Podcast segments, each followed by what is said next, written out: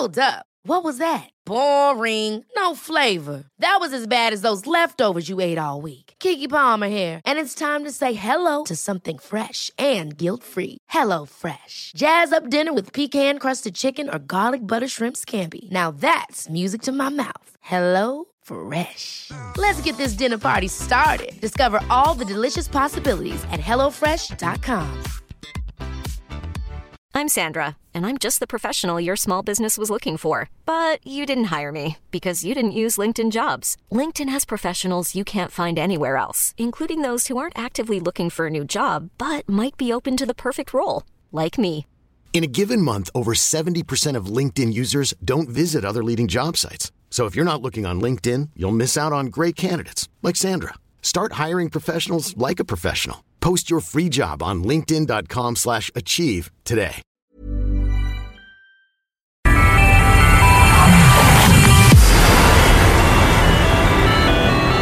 Visitez notre site web à l'adresse www.zoneparallèle.com.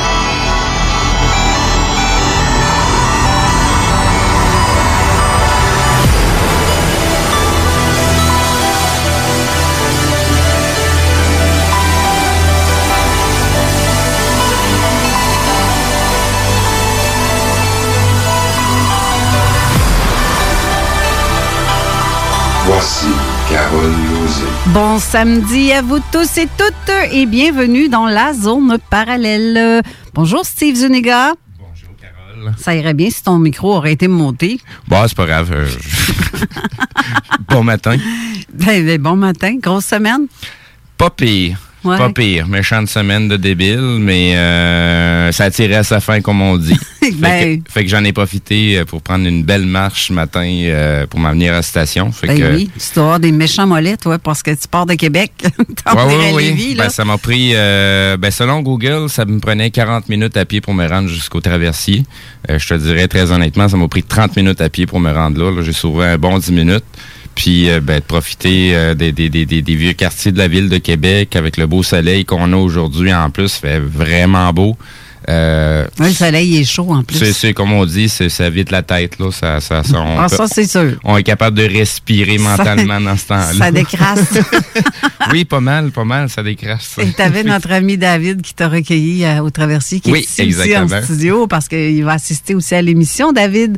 Et Mathieu aussi, Mathieu euh, Tapin qui est en studio. Fait que dans le fond, on, va- on a, on a un beau petit public. euh, On, on a des auditeurs qui, nous- qui vont nous écouter de plus proche. c'est ça. Ça va bien, les gars? Oui, absolument. Que c'est le fun. Non, mais c'est le fun, j'aime ça. Ça nous fait de la visite en studio. Puis Ben oui. euh, ça fait des questions directes du public en plus pour notre invité aujourd'hui. Tu sais, des fois, ça amène des idées différentes, des points de vue différents Et- et qu'on oui. ne voit pas nécessairement, mais que ça peut représenter quand même ce que les gens se posent, euh, les auditeurs se posent comme question. Et Fait que oui. c'est le fun de les avoir directement en, en ondes ici. Ouais, puis euh, ben, aujourd'hui, notre invité, je vous le présente euh, sur ce pas. Jean de Flore, bonjour. Eh, bonjour tout le monde. Euh, bonjour Carole. Bonjour Steve. euh, On- Bonjour à notre auditoire en studio. Mais on est chanceux de t'avoir ici parce que tu n'habites pas ici, toi. Tu étais aux États-Unis. Puis Ben- là, c'est rare qu'on peut te, on peut te toucher, parler, Ouais, ben, toucher. Effectivement, ben, je suis revenu euh, il y a quelques mois euh, pour euh, assister ma mère dans son ses derniers jours. Ma mère qui, est, qui avait l'Alzheimer. Et puis, elle est décédée au mois de décembre. Et là, bien sûr, je suis encore à Québec parce qu'il y a toujours des choses à, à prendre soin, euh, à s'occuper euh, suite à un décès. Et puis, par la suite, bien, je, re- je repars. Euh, C'est pas encore défini. euh, clairement où, où je retournerai, mais ce sera certainement à la chaleur. J'imagine. Oui, dans la chaleur, mais aussi au- dans le coin où il y a beaucoup de tornades puis toutes ces gugus-là. Parce qu'il me semble qu'aux États-Unis, vous êtes justement, gâtés. les, les ouragans, euh, contrairement aux tornades, euh, bien, ça a une, une- une chose positive, c'est qu'on les voit venir comme les tempêtes de neige. Alors, on peut se préparer. Ouais. Comme la tempête à laquelle on fait face présentement avec euh, le coronavirus, qui est un des sujets que tu m'as dit que tu voulais qu'on aborde Ben oui, aujourd'hui. ben oui. C'est c'est sûr. Mais oui, on ne l'a pas vu venir, celle-là. Ben oui non. Parce que, en fait, euh, des, des- des virus. euh, Selon toutes les informations qui, qui, qui, qui, qui voyagent, euh, bon, on peut pas dire que tout est vrai ou que tout est faux, mais euh, ça, ça donne l'impression comme si ça fait plus longtemps que ça que ce fameux virus-là existe. mhm. Euh, puisque c'est- comme si les médicaments ont été créés avant même que le virus existe. Et c'est de la façon aussi que l'ampleur que ça prend, que c'est un petit peu débile, là, euh, peu, là. C'est euh, c'est euh, c'est assez intense, euh, le, le- le- justement, le, le nombre de virus qu'on voit passer. C'est ça, j'essaie de chercher tous les noms parce que je... je- Ben, c'est le, le COVID, euh, me semble c'est COVID-13 ou COVID-19, là, le, le- le vrai nom, le vrai nom euh, scientifique. euh, Ah, ben, il y a eu le SARS en 2004, il y a Oui. eu le Avian en 2008, le. Swin en 2010. Je connaissais même pas ça. Le MERS ou MER, je sais pas comment est-ce qu'on Ben, l'a c'est- dit, en 2012. Le Ebola en 2014, le, Zika, le Zika en 2016, l'Ebola encore en 2018 et le Corona en 2020. Oui. Après, Ah, ça va être quoi? Le... C'est pas la c'est pas la première fois. C'est comme l'histoire de Greta Thunberg. C'est pas la première fois qu'une petite fille se présente à l'ONU euh, pour pour faire son show. Euh, c'est simplement qu'à l'époque que c'est arrivé, ben l'internet était pas aussi répandu, donc ça a passé presque sous silence à cette époque-là. Ouais. Mais ça a repopé aujourd'hui, il y a pas a très très longtemps quand on a commencé à voir euh, Miss Greta que finalement ben Me fait appeler de même des fois, ma Miss Greta. c'est plate, hein, mais c'est parce que je, je- je- moi, je j'aime pas la, la pollution gratuite. là. je peux je euh, peux te dire qu'ils en ont même fait une télésérie pour les enfants. Pas vrai? Oui, très très vrai. Ils en ont Ah, fait ben. une euh, en dessin animé euh, avec le personnage Greta. La euh, petite Greta dans la qui, prairie. qui- ouais, ouais, comme une euh, comme une héroïne qui s'en va combattre le- le- les problèmes climatiques. Là. OK. On va, rester dans la maison des Ingalls? Oui, Hein? c'est ça. C'est pas le genre, ouais. Hey, OK. C'est assez impressionnant, pareil, de savoir que ça va loin. Ben, c'est parce que c'est Tous- prêt- c'est de la, de la façon que les choses se passent, ben, c'est parce que c'était déjà arrangé avec le gars des vues à quelque part. Sinon, comment ça se fait que les choses changent tellement vite? Euh, tu sais, je, pense pas qu'une petite fille de, de- de- d'à d'à peine une dizaine d'années, euh, oui, je suis prêt à croire qu'il y a des gens intelligents, des gens qui sont très entrepreneurs, même à un très bas âge, mais de se rendre aussi loin puis d'avoir les moyens financiers pour prendre autant d'ampleur, euh, je sais pas, là. euh, Ben, on dit qu'elle est payée hein, pour être là. Je sais pas si Ben- c'est vrai, là. C'est une conspiration, c'est une... Je le sais pas. Ju- Juste pour te dire, là, c'est. Bon, on- il y a peut-être des gens qui ne connaissent pas qui est M. George Soros, mais je me suis fait laisser dire que Miss Greta, ben, c'était comme sa nièce. C'est pas vrai? C'est pas vrai? OK. Apparemment que c'est pas vrai. J'ai pas pu confirmer l'information, j'ai juste vu passer ça assez rapidement, là. Je Mais- dis apparemment que c'est pas vrai parce qu'il y a en partant tout ce qui va se dire ici aujourd'hui en studio là. Moi là, je, je sais pas. C'est des si pour moi. C'est ça. Est-ce que c'est euh, ça- Ben- ça veut pas tu sais on a la chance que la, la station de radio nous laisse parler d'une émission de, de tout de, de tous les sujets qu'on parle ici. Exact. Ça veut pas dire que la radio appuie nos dires. Non, exactement. Mais il nous laisse droit de parole. C'est un droit de parole qu'on laisse à tout le monde. Ben, on est à la même position que les auditeurs. On est là pour s'informer. On a juste la possibilité de pouvoir euh, contacter les gens qui peuvent nous informer, nous donner de l'information beaucoup plus précise ou nous donner euh, des, des, des, des, des pistes d'analyse. Donc euh, oui, tu sais, on peut spéculer entre nous autres mêmes dans une conversation, euh, mais tu sais, c'est, c'est faut, faut toujours appuyer sur certaines choses. Puis il faut pas oublier, c'est que faut pas toujours regarder euh, une problématique ou un sujet juste sur le sujet. Faut jamais oublier que c'est un plan d'ensemble aussi. Hein. Euh, Ouais. Fait que ça, ça faut pas le, le, le, le, le- le mettre de côté. Euh, des fois, il va se passer quelque chose à un endroit. Oh, c'est catastrophique. Mais quand tu regardes le plan d'ensemble, ben, ça a servi à faire autre chose qu'on s'est pas rendu compte du tout. Oui, c'est ça. Ouais. Mais euh, en partant, là, je, je vais poser la première question à notre invité Jean de Flore, c'est que qu'est-ce que et d'où vient le mot conspirationniste? Ah, ça, la fameuse conspiration comme on l'entend de nos jours. Quand... Hey, C'est-tu une insulte, hein, Steve, quand on se fait dire qu'on est Ah, conspirationniste? Oui, hein? oui, oui. Ben, je, je peux, je pourrais quasiment te rajouter la réplique qui suit après, c'est donne-moi tes sources, donne-moi tes sources, habituellement. Oui. ben, euh, L'histoire de rendre péjoratif le mot conspirationniste, ça vient de l'époque euh, de l'assassinat de- du président Kennedy.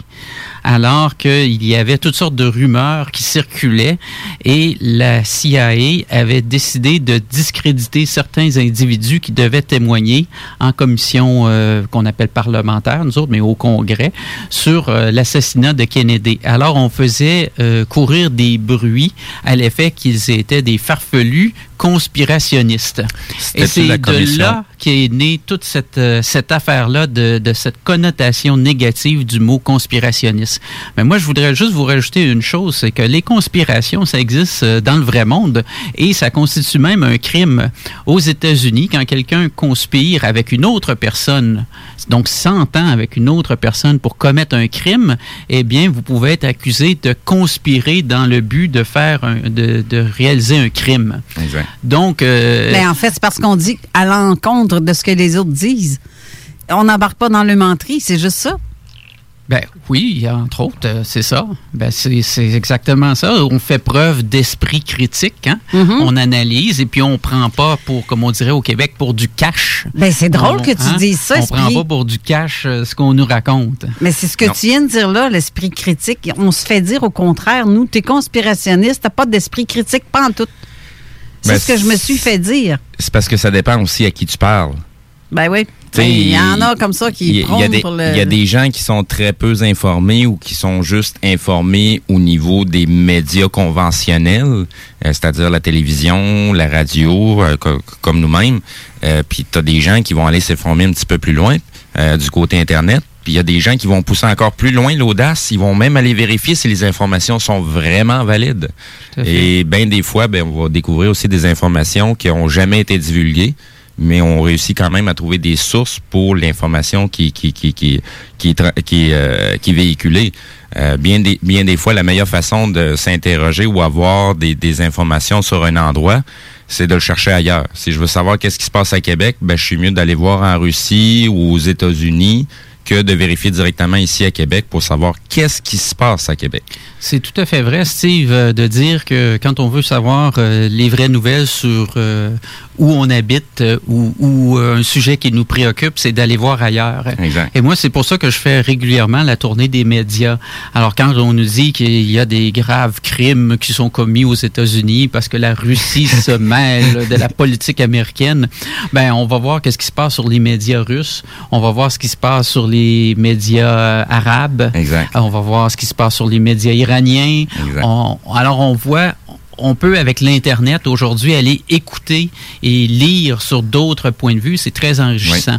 Tu parles des médias alternatifs. Euh, moi, ça fait euh, au moins euh, une quinzaine d'années que je suis euh, les médias alternatifs euh, et, et je suis de plus en plus critique envers les médias Oui. alternatifs parce que ils ont une tendance à exagérer. La nouvelle qu'ils sortent, elle est généralement bien fondée, mais ils l'amplifient, ils l'exagèrent. Ben, elle est basée sur le sensationnalisme pour euh, augmenter le nombre d'abonnés, le nombre de vues. euh, c'est- c'est- c'est- c'est- c'est- Des, des c'est- petits techniques, comme qu'ils disent? Ouais, C'est exactement. ça. Hum. Et, moi, je pense que cette stratégie-là, elle est de, de, de, deux, de deux angles. Un, euh, parce que oui, ils veulent augmenter leur auditoire, mais surtout parce qu'ils ont des produits à vendre, Exact. parce qu'ils ont très peu d'annonceurs, d'une part, et d'autre part, euh, ils reçoivent du financement, parce que c'est pas vrai qu'un gars comme Alex Jones, sa vie de la vente des t-shirts, quand il fait 5 dollars par t-shirt, puis qu'il nous dit qu'il en vend 5000, Non, exact. puis alors qu'on sait qu'il y a une opération de 20 personnes, puis que dans son divorce, on a appris combien de dizaines de millions de dollars il fait par année, c'est impossible. Donc, Non. ça veut dire qu'il y a du financement aussi en arrière de tout ça et du gros financement. Pas, juste du financement, ils ont, aussi euh, des équipes. Euh, Il y a bien des fois des, des médias alternatifs qui donnent l'impression que c'est un gars qui fait ça tout seul dans son sous-sol et qui est tabarouette, qui est super bien informé, il fait ça 24 heures sur 24. Non, c'est pas vrai. Il y a une équipe de 30 personnes qui travaillent avec. Exactement. Et il faut la payer, cette équipe-là. Et puis, on, donc, euh, ce qui est important aussi, c'est euh, comme autrefois, on se souvient, dans les années 70-80, on parlait des médias en France. On disait, ah, tel journal est aligné à tel parti politique, à tel mouvement euh, euh, de... de, de- d'union, euh, voyons, de, de syndicats. Ça, Euh, ça, ça résonne Coluche dans ma tête. oui, c'est ça. pas pourquoi. Alors, euh, bon, euh, les médias alternatifs, c'est la même chose. Ils sont alignés. Ils se disent indépendants, mais les gens qui les financent, eux aussi, ont des intérêts Oui, qu'ils poursuivent. Ben justement, c'est qui qui les finance? ah, ben là, il y a différents groupes. Il y a les Et gouvernements aussi. Il y, a- il y en a qu'effectivement, c'est des gouvernements. On sait qu'ici au Canada, on a voté une loi pour financer euh, certains médias. Alors, euh, on peut encore là se poser des questions au bénéfice de qui et est-ce qu'on a maintenu la liberté d'expression réellement? Tu parles, de, Carole, de cette opportunité que la station vous offre ici et c'est de plus en plus rare ce type d'opportunité-là, à moins d'être un, un grand, un, un grand animateur de radio comme on voit sur les, les- aux États-Unis où ils font de, ce qu'on appelle syndication, où il y a plusieurs stations de radio qui se mettent ensemble pour passer une émission ou qui font partie d'un réseau alternatif de, de stations indépendantes. Exact, exact. Nous autres, nous ici, on a la chance que nos boss, là, c'est le public. Oui. Parce qu'on est une radio communautaire, mais pas privée. Donc, on, on a moins de. On peut se laisser aller un peu plus sans se faire taper ses doigts par le boss qui nous paye pour être là. Hmm. Mais en fait, nous, on n'est pas payés pour être là. non, c'est ça.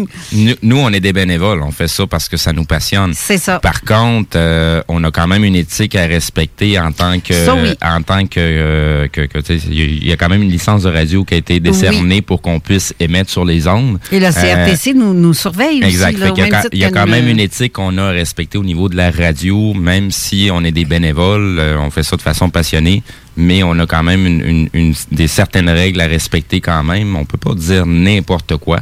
Euh, c'est- tout un média de pouvoir parler au public. là. C'est toute une responsabilité, comme j'ai déjà dit. Là.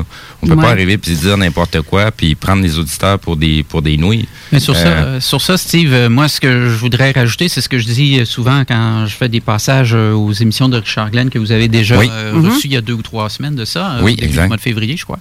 Euh, bien, les gens qui nous écoutent, là, on se fie sur leur intelligence pour Exact. aller vérifier l'information. On parle de certaines choses, de faire preuve de leur esprit critique, comme on disait il y a quelques Exact. secondes. Donc, si on dit des choses qui, qui pour vous sonnent pas vraies, allez l'enquêter. Oui. Faites des recherches, trouvez d'autres sources d'informations en dehors des, des grands médias. S'il y a des, des sources, euh, des, des des documents de- qui sont donnés en référence, des recherches gouvernementales, des recherches universitaires. Allez lire le document. Oui. Allez plus loin que le grand titre. Parce que trop souvent, les médias, qu'ils soient les médias traditionnels ou alternatifs, on présente les grands titres, l'impact, ce qui a de l'impact et ce qui est choc, et on va pas dans le détail. Et, et le, le- comme on dit en anglais, the devil is in the detail. Hein? Oui. Alors, c'est ce qui est important, c'est les détails. Et euh, par exemple, je vous donne un exemple très pratique. Euh, quand on dit que la vitamine C peut être utilisée pour traiter certaines euh, conditions médicales, très rarement, on va vous expliquer euh, les différences en termes de dosage. Non. Alors là, les gens, ils s'en vont à la pharmacie, ils s'achètent une petite boîte, une petite bouteille de bouteille de, de vitamine C, puis ils s'imaginent que ça va les guérir. Une 250 mg ou une 500 mg. Peu importe. Alors, il y a toute une, une- une- une science en arrière de ça. Et il existe des sites sur Internet où on publie la recherche médicale et on peut trouver euh, comment ça fonctionne et comment ils réussissent à obtenir des résultats avec la vitamine C en combinaison avec d'autres types de médications. Parce que bien souvent, ben, c'est ça, c'est des combinaisons qui font qu'on obtient des résultats. Mais ça, dans les grands titres, dans les manchettes, que ce soit dans les médias alternatifs ou les médias traditionnels, on nous en parle pas. Non. C'est la manchette et, et ça va plus- pas plus loin que ça. Donc, on revient à ce qu'on disait tout à l'heure. Il faut exercer notre esprit critique et surtout notre curiosité. Parce Exact. que les gens qui nous écoutent aujourd'hui, ben, c'est qu'ils ont un esprit euh, qui, qui est au-delà de la norme en termes de curiosité. hein. Et Qui dit curieux, qui dit euh, intelligence. Parce que c'est vrai. Pour être, la curiosité est un signe d'intelligence. Je, je te dirais que les, les, les gens commencent à se poser de plus en plus de questions parce que les gens remarquent qu'il y a quelque chose qui marche pas. C'est c'est c'est Ben, c'est- ouais. c'est- c'est ça qui est aujourd'hui euh, il y a, a 5-10 ans, j'aurais pas dit. Aujourd'hui, il y a des gens qui ont pas l'air à s'intéresser à ce genre de sujet-là. Puis c'est tout au contraire, ils sont très bien informés, ils ont juste jamais osé parler parce que c'était pas aussi commun comme conversation. Euh, Aujourd'hui, on se promène dans les ascenseurs euh, pour pour avoir travaillé dans, dans plusieurs entreprises privées euh, de, de sous-traitance. Ben, on, on, travaille à travers les gens, on entend leurs conversations. Euh, puis c'est les sujets de conversation que des fois, on d'habitude on entend euh, la pluie puis du beau temps, puis euh, le voyage en fin de semaine, puis euh, là, aujourd'hui, on entend plutôt euh, Hey, t'as-tu vu ce qui s'est passé du côté de Trump? J'ai déjà entendu parler de, de, de, de Q. T'es-tu allé voir sur son site? C'est pas le genre de conversation qu'on entendait il y a quelques années. Aujourd'hui, ça devient de plus en plus commun, que ce soit dans un centre commercial, au Tim Hortons ou au travail. Je pense qu'on voit euh, de plus en plus une scission dans notre société. Euh, les gens que tu viens de décrire, Oui. qui sont pas nécessairement une majorité, puis tu as ceux qui sont encore plus engagés dans ce que moi j'appelle euh, avec mes amis, euh, ce qu'on nous on appelons le programme. le programme, c'est ce que on a vécu là quand on, on est, on nous met à la garderie, on, Oui. après ça on va à l'école primaire, secondaire, cégep, puis là on nous pousse toute une, une Le moule qu'on est supposé de passer, là. C'est ça, exactement. Je crois qu'il y a vraiment là, euh, puis ça, ça, ça se voit dans tous les pays du monde, hein, Oui. et, et euh, cette scission-là, elle est de plus en plus marquée. Occasionnellement, ben, il y a des gens qui sont dans le programme, euh, qui en débarquent, puis qui viennent nous rejoindre de l'autre côté, Oui. Euh, mais euh, la majorité est encore dans le programme. Oui. Euh, mais c'est très positif, puis ça, on peut se dire que c'est en bonne partie grâce à l'Internet. Oui. Parce qu'autrefois, il y avait des, des livres euh, qu'on pouvait avoir accès euh, soit en librairie ou en bibliothèque, euh, mais c'était très limité et puis il fallait vraiment être très proactif. Aujourd'hui, Oui. tu vas sur YouTube, tu regardes un vidéo euh, sur euh, les soucoupes volantes, l'ésotérisme, l'histoire interdite, euh, la médecine interdite, euh, et puis là, subitement, on te fait toute une série de suggestions, puis là, ben là, c'est, c'est- tu peux tomber dans, dans la, cette talle-là puis partir. Parlant, parlant de livres, il y a certains livres qui sont très, très durs à retrouver, comme euh, M. Serge Mona, pour les gens qui cherchent des sources. Serge Mona avec euh, le protocole de Toronto, qui était euh, une bonne information à, avoir. Ce livre-là a été écrit de mémoire, me semble, dans les années 80 ou fin des années 70. Et aujourd'hui, en 2020, c'est encore de très actualité de ce qui se parle dans ce fameux livre-là, qui est quand même assez complexe à retrouver à nouveau dans nos librairies, tout simplement. Mais euh, sais-tu que, j'ai une question aussi de Denise qui nous écoute. Hey, je, je fais pas mes devoirs. Moi, je J'ai- regarde ça. même pas les messages. Ben justement, avant que je le dise, qu'on le lise, Oui. qu'est-ce qu'il y a à faire pour ceux qui ont des questions? Donc, pour les gens qui veulent nous poser des questions, soit à nous, soit à notre invité, euh, vous pouvez nous contacter via texto au 581-500-1196. Sinon, du côté de la page Facebook, donc directement en dessous de la publication de l'émission d'aujourd'hui, qui est Jean de Flore. Vous allez voir son visage qui est dans la, dans le- la publication. Donc, juste à poser vos questions en dessous, on va se, s'organiser pour les poser directement à Jean de Flore euh, le moment opportun. Ben, comme c'est là, justement, Denise a te posé la question, comme euh, la, la vitamine C par intraveineuse en forte dose, euh, mais que c'est interdit au Québec, mais autorisé au- en Ontario. Je ne sais pas si c'est comme ça aussi aux États-Unis. Mais euh, pourquoi? Pourquoi? Ben, écoute, euh, ça, ça, ça a à voir avec tout le, le- comment la médecine est organisée aux, aux États-Unis, en Europe, au Canada et euh, dans chaque province. Alors, euh, on sait que la médecine, les grands standards au Canada sont établis par le gouvernement fédéral, mais après ça, elle est administrée par les provinces. Et puis, au Québec, on a malheureusement, il n'y a pas de concurrence en médecine. C'est très malheureux comme euh, on peut le, constater, parce que ça fait en sorte que euh, les gens qui proposent des avenues différentes ou des, des solutions de pointe, ils sont souvent mis à l'écart. Et, ceux qui proposent aussi des, des solutions de type traditionnel. Et puis là, on parle même pas de, de médecine alternative, on peut même parler de traitement conventionnel qui, qui était fait euh, il y a plusieurs années. Je vous donne un exemple dans le cas de, de, la fatigue adrénale. Des médicaments qui autrefois étaient utilisés qui ont perdu la faveur euh, des institutions et à cause de ça, ils sont plus utilisés dans aucun cas. Donc, euh, il y a du savoir qui se perd et il y a aussi du savoir qui ne s'acquiert pas. Euh, aux États-Unis, il y a beaucoup plus de liberté. Euh, D'ailleurs, on parle de la liberté médicale ou de la tyrannie médicale. Alors, euh, quand on veut forcer certaines approches, comme au niveau de la vaccination, quand on veut la forcer par des lois, on parle de tyrannie médicale, alors que quand on parle d'avoir un plus grand éventail d'options, de types de traitement, on parle de liberté médicale. Aux États-Unis, ce qu'on voit en termes de médecine de pointe, elle, se situe au niveau de la médecine intégrative. Qu'est-ce que la médecine intégrative? C'est la médecine d'université, comme on la pratique actuellement dans toutes les universités au Québec, en Ontario et ailleurs, mais de façon à prendre en compte tout le corps humain. Donc, euh, vous avez euh, mal, euh, je sais pas moi, au foie. Ben, on va examiner tout votre corps. On ne fera pas juste focuser sur votre foie. Vous Mhm. faites de l'arthrite, on ne fera pas que focuser sur votre arthrite. Mais ça, dans une approche conventionnelle, universitaire, comme la médecine qu'on la pratique en ce moment. Donc, rien de d'exceptionnel, si ce n'est que de prendre du temps. Une visite chez un médecin au Québec, ça se fait en 10 minutes, si, on, si ça va bien. Des fois même en 5. Alors, euh, euh, là-bas, une, une approche intégrative, ben, un premier rendez-vous, c'est pas rare que ça dure une soixantaine de minutes, même 90, 120 minutes, pour faire l'ensemble, la revision de ton problème de, santé et de tes autres habitudes. Alors, ça, c'est une des approches. Une autre approche qui est aussi euh, poussée et, et promue par des universités, mais qui est une approche différente, c'est la médecine euh, qu'on appelle euh, fonctionnelle. Alors, la médecine fonctionnelle, en quoi elle est différente de la médecine intégrative? C'est que la médecine fonctionnelle, elle, elle déborde de, des fonctions euh, traditionnelles euh, universitaires pour euh, intégrer des, des, euh, des aspects comme la psychologie, le bien-être spirituel. euh, et, et donc, elle déborde de juste des fonctions du corps.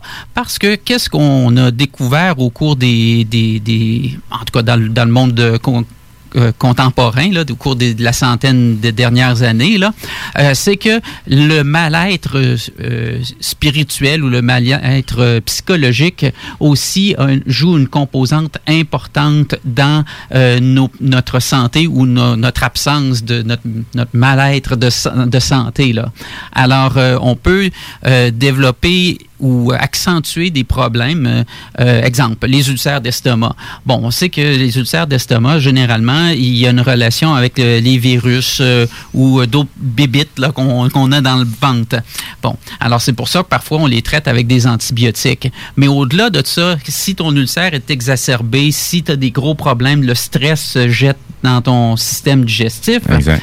alors, eh bien là, il y a toute une composante, euh, soit spirituelle, soit psychologique, qu'il faut euh, qu'il faut voir en compte. Et la médecine fonctionnelle intègre aussi euh, des aspects comme euh, l'exercice et la méditation, toutes sortes de trucs qui sont moins euh, populaires, si je peux dire, dans les, euh, les du côté des, des- de la médecine universitaire. Et pourtant, dans les universités, il y a des collèges, euh, on enseigne encore comme à l'université Laval, il y a tout un, il y avait en tout cas à l'époque, je sais pas si c'est encore de même, mais tout le- le- l'aspect spirituel là pour former les prêtres, tout ça là au séminaire, je sais pas si c'est encore là, mais il y a une fonction spirituelle. Il y a, il y a tout le Ouais. département de psychologie, la psychiatrie, tout ça. Donc il y a- il- ces éléments-là existent quand même dans nos universités. C'est juste qu'ils ne sont pas mis ensemble pour soigner les gens d'une vue euh, globale, holistique qu'on appelle. C'est toujours le plan d'ensemble sur lequel il faut, faut, faut focuser. On peut pas juste focuser sur un seul sujet.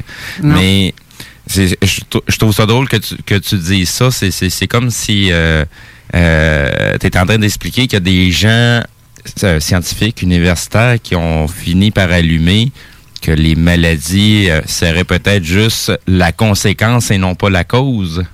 Eh bien sûr que c'est parfois euh, c'est une euh, c'est une conséquence et, et non pas la cause comme tu le dis. Oui. Il y a une cause, euh, il peut y avoir une cause comme une bactérie, un virus, Oui, oui, oui. ça. Mais notre état notre état d'âme, si je peux Ben- dire, va influencer euh, sur le développement de cette maladie-là, notre capacité à la combattre. Si on est dépressif puis on n'a pas d'énergie ou euh, Le système alors, immunitaire est beaucoup système- plus faible, donc ça, beaucoup plus euh, apte à mal. recevoir des, des, des virus, des choses comme ça. Exactement, parce que la médecine, comme je le disais, fonctionnelle, elle tient compte aussi de l'alimentation. Oui. En médecine universitaire traditionnelle aux États-Unis, on donne une heure aux médecins sur la formation, de une heure de formation sur l'alimentation. Alors, ça, ça nous place en contexte tout ça. J'ai une question de Marie-Josée Cyr qui demande qu'est-ce que vous entendez par le concurrence médicale? Alors, ben, euh, au Québec, euh, il y a un ordre. un Oui. ordre des, des médecins, alors que ailleurs, au Canada ou aux États-Unis, on reconnaît différents ordres. Euh, par exemple, euh, moi, j'ai un problème de santé chronique et j'ai été soigné par un DO plutôt qu'un MD. Un MD, c'est un médecin traditionnel. Et un DO, c'est un, un docteur holistique.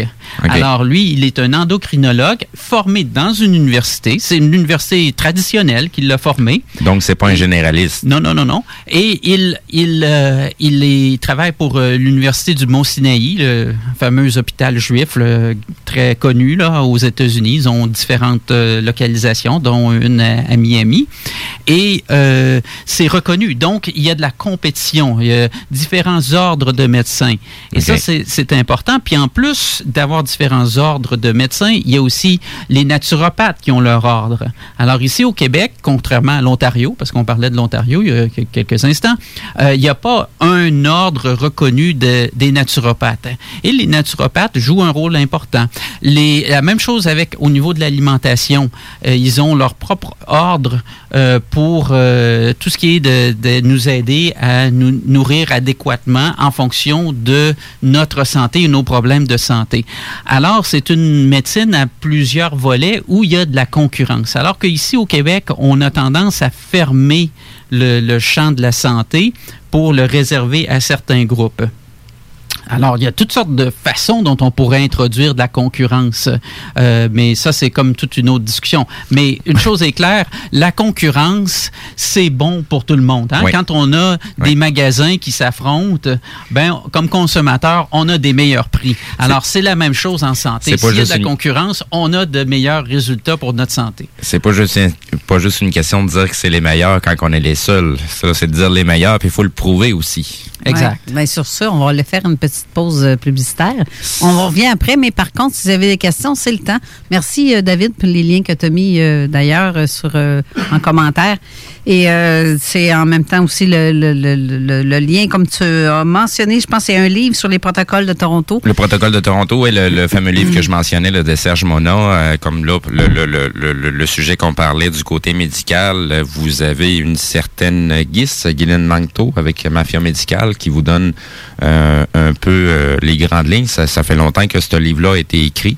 Euh, je pense que juste toi qui peux nous confirmer si ça, ça ressemble encore à ça aujourd'hui, si tu as lu le, le, le, le livre. Il- c'est- encore, il y, a, il y a des choses qui sont encore très valables. Oui, oui, oui, ça, ça ça, de ça, je sais. OK. Fait restez là, on vous revient tout de suite après. La relève radio, c'est à CGMD 96.9, la radio de Lévis. Propriétaire d'entreprise, votre attention s'il vous plaît. Vous travaillez fort pour vous bâtir une entreprise prospère, vous désirez attirer et retenir du personnel qualifié, investissez votre temps dans un plan d'intervention financier collectif. Laissez le cabinet concept Gestion Select vous proposer la gestion privée pour tous vos avantages sociaux. Une offre unique, souhaitable, avantageuse, un compte gestion santé et même un programme de médecin en ligne pour vos employés. C'est la solution. Visez l'expertise avec Marie-Claude Bouchard. Concept gestion select mcb.com. Votre complice en affaires. Pourquoi attendre l'été pour rénover? La rénovation intérieure peut se faire dans le confort de votre foyer cet hiver. Vous pensez aménager votre sous-sol, refaire votre salle de bain ou embellir votre espace? Qu'il soit résidentiel ou commercial, Groupe DBL dépassera vos attentes par l'engagement de ses équipes hautement qualifiées en utilisant que des produits de performance supérieure. Groupe DBL est le spécialiste en toiture, portes, fenêtres et rénovation avec plus de 40 ans d'expérience. Contactez-nous au 88 681 2522 ou via groupedbl.com. On vous le dira jamais assez, chez Lisette, on trouve de tout. Ah oui, il y a tellement de stock. euh, si t'as besoin de quelque chose, ben tout est là. tu marches à quelque part, tu te revires, hein, du stock que t'avais de besoin. C'est-tu la meilleure place pour se créer des besoins, coudon? Parce que oui! Et le mur réfrigéré, là, avec les 800 et quelques variétés de bières de microbrasserie, là, la bière que tu veux, ben ils l'ont! Ce qui est le fun, c'est que tu peux te prendre deux bières par jour toute l'année. C'est ça. Tu consulter plus tard pour ton problème d'alcoolisme. Dépanneur Lisette, 354 Avenue des Ruisseaux, Pintendre. Les productions Sébastien Girard présentent la deuxième édition du Québec Rock Contest présentée au Bûcher Bar et Spectacle dans le marché Jean Talon à Charlebourg. Le plus gros concours rock metal au Québec regroupera 96 formations et se déroulera tous les vendredis et samedis du 3 janvier au 30 mai 2020. Les vendredis, voyez les volets composition métal et hommage. Les samedis, assistez au volet composition rock et cover band. Voyez des groupes hommages aussi fidèles qu'aux groupes originaux tels qu'à Metallica, Iron Maiden, Avenged Sevenfold, 21 Pilots, Blink-182, Foo Fighters et plusieurs autres. Billets disponibles sur lepointdevente.com. Programmation disponible sur la page Facebook du Québec Rock Contest et sur québecrockcontest.com. Les agapes épicuriennes, vous connaissez? Ce cocktail dînatoire distinctif est l'occasion rêvée d'émoustiller tous vos sens avec un parfait accord mets et vin. Cette délectable soirée se déroulera le 30 avril dès 17h dans les locaux de Porsche Québec. Lors de cet événement gourmand, partagez la passion du sommelier Steve Martel en expérimentant l'art de la dégustation du vin et complétez cette expérience multisensorielle inoubliable en savourant une gastronomie créative et inventive. Le coût du billet, 100 Tirage de nombreux prix parmi les participants. Une collaboration de Porsche Québec, Stevino et Carbone 14. Réservation S Martel à commercial stevino.com ou le 418 265 58 56. Samedi le 14 mars au Bar Sport Vegas, le Party 969 vous réserve le plus gros party de l'année. In the Club, une soirée throwback 2000-2010 qui vous rappellera les belles années du Bogart, Palace, Palladium, Dagobert et bien plus. Avec DJ Skittles, résident du Dagobert et du Délice Night Club, ainsi que DJ Rick et Dominique Perrault. Faites vite pour vous procurer votre laissez-passer au coût de 5 au Bar Sport Vegas, 2340 Boulevard Sainte-Anne, Québec. Pour plus d'informations, 88 663 34 34. CJMD, l'alternative radio.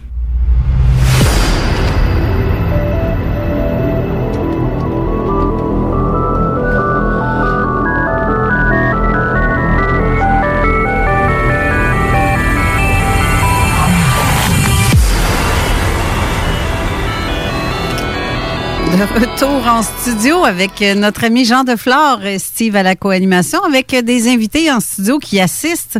Mais avant de continuer de poursuivre, je vais faire un petit peu de météo parce que la dernière fois, j'ai comme négligé. Je vais te régler ça en deux secondes. Il fait beau. Oui, il fait beau soleil. Il fait présentement moins 5 degrés, ressenti moins 9 en ce moment, mais on annonce moins 2 cet après-midi, soleil mur à mur. On va avoir une superbe de belle semaine. Demain annonce 2 degrés. Euh, sauf que lundi, mardi, par exemple, c'est euh, moins 5 pour lundi avec de la neige, 80 de probabilité. Et mardi, 90 de probabilité d'averse de neige ou de pluie, tout dépend du secteur, parce que euh, c'est quand même zéro. Fait qu'on n'est Oui. pas sûr. Ça peut être une petite mini-tempête annoncée, mais on n'est pas certain. Mais en tout cas, le retour du soleil pour mercredi avec 0 degré, jeudi 0 degré, un peu plus de soleil. Vendredi, un petit peu de neige aussi avec 70% de probabilité. Et samedi prochain, il va faire encore beau. On est chanceux, hein? On a des belles journées quand ben, même. c'est ça pour On venir en, studio en plus. Oui, surtout, oui, surtout. surtout si tu Non, viens à mais, pied. mais, mais je te dis que c'est un très bon exercice euh, de, de partir de chez moi, me venir à la station Ouais. à pied. J'ai le temps de réfléchir, de me poser des questions, de ça. me préparer à l'émission, euh, ben, réfléchir à 50 millions d'autres choses aussi. Puis plus il fait beau, ben, plus euh, l'horizon est très beau à regarder, comme on dit. Ben, m'a t'appeler Monsieur Mollet, ça continue comme ça. Je voudrais j'ad- pas avoir un coup de pied dans le derrière avec de- ces jambes-là. Moi, je suis sûr qu'ils sont pas mal plus euh, nerfés que, que les miennes. Mais bref, euh, pour euh, le retour avec notre... Je, mais, je suis non bien poli. J'ai pas présenté, j'ai pas posé la bonne question en début d'émission à, pro- à propos de notre, notre Ben, invité. faut, faut dire aussi que bon, ben, il y, a- y a pas mal d'auditeurs qui connaissent déjà Ouais, euh. Jean Deflore. Ben, euh, je donc- pense que je me suis laissé aller avec ça, le fait qu'il est déjà connu et déjà Oui, très oui, oui. apprécié. Donc, euh, pour les gens qui ne savent pas qui, est Monsieur Jean Deflore, euh, je crois que de mémoire, on, on l'a vu pour la première fois au niveau des émissions à Richard Glenn, les Ben vidéos oui, effectivement. Puis il est là régulièrement, souvent Oui, aussi. oui. Puis ses émissions sont très appréciées à Richard quand que Jean est là, surtout. C'est Ben, euh, encore mieux. Il y a beaucoup d'informations pertinentes. Ben oui. Mais, je pense que... Mais on- je vais, je vais lui poser la question directement, Jean Deflore. Qu'est-ce que tu manges en hiver? Ah oui, bon. Ben, euh, moi, je suis né euh, à Québec, grandi Oui. à Québec. Euh, après avoir fait l'université à Laval, euh, j'ai fait un peu de commerce international, ce qui m'a amené à travailler euh, à Cuba, en Amérique centrale, en Amérique du Sud. Et puis, j'avais même des clients à l'époque euh, en Asie, euh, en Afrique, et puis donc un peu partout. Et par la suite, euh, après avoir euh, terminé euh, mes affaires à Cuba, parce qu'à Cuba, on aime euh, le capital, mais on n'aime pas les capitalistes.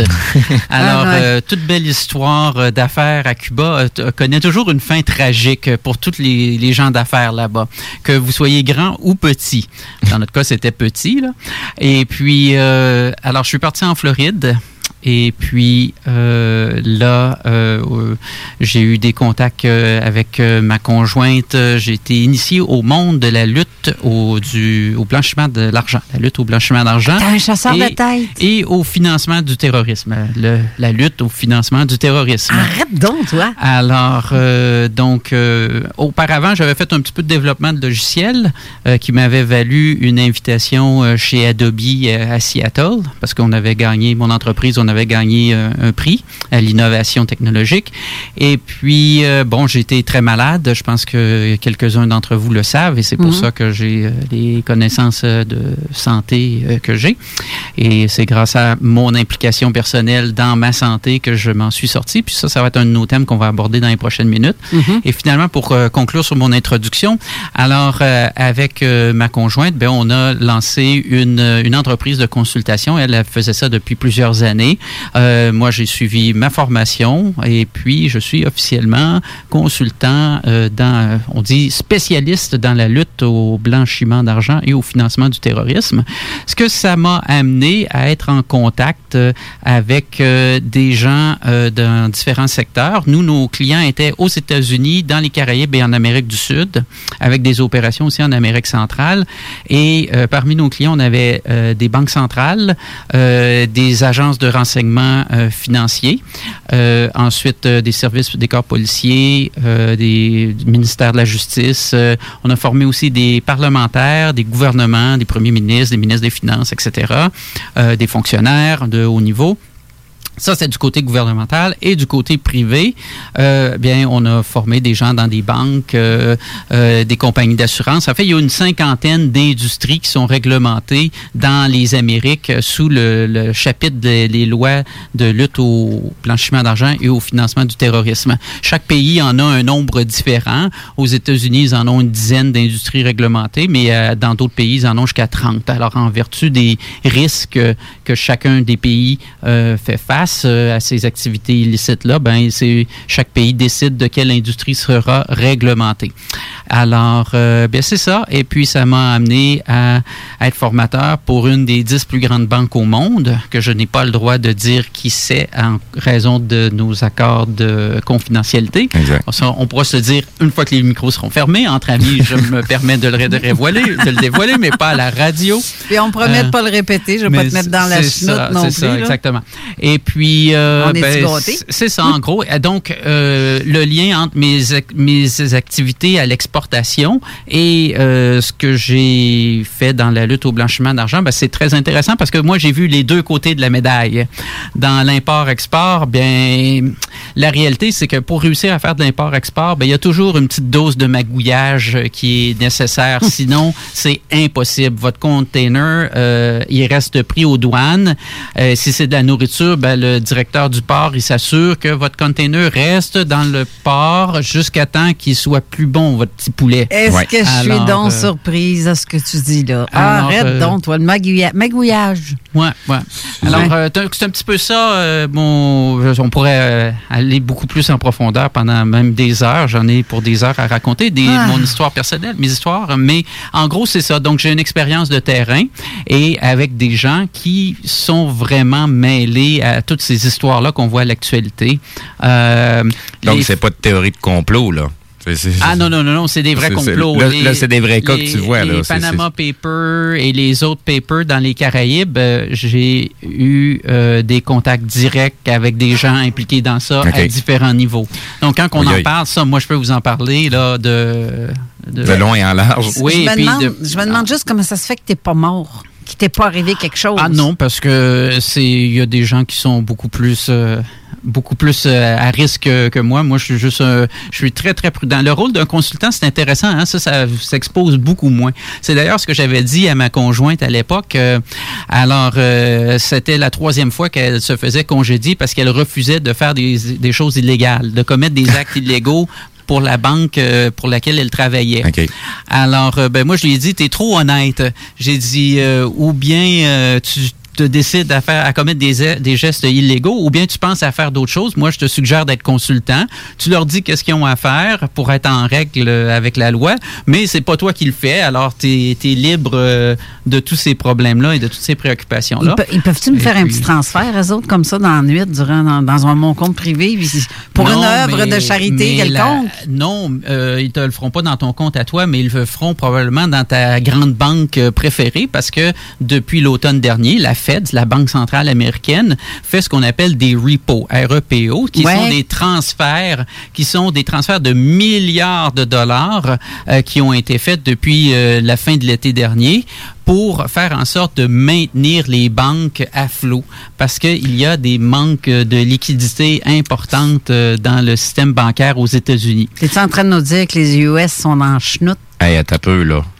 Je pense que cette loi-là aussi, elle a passé au Canada, pas cette année, mais il y a deux ans, ou l'année passée de mémoire, puis ça passait totalement sous silence parce qu'on était préoccupé par autre chose de beaucoup plus important. Ben, tu vois, Steve, le Canada appartient aux États-Unis, le savais-tu? Euh, pas nécessairement, je dirais plus l'Angleterre. Là. non, est-ce que tu penses. Oh, c'est ça que j'aurais pensé. Est-ce que tu es au courant de ce que je viens de te dire là?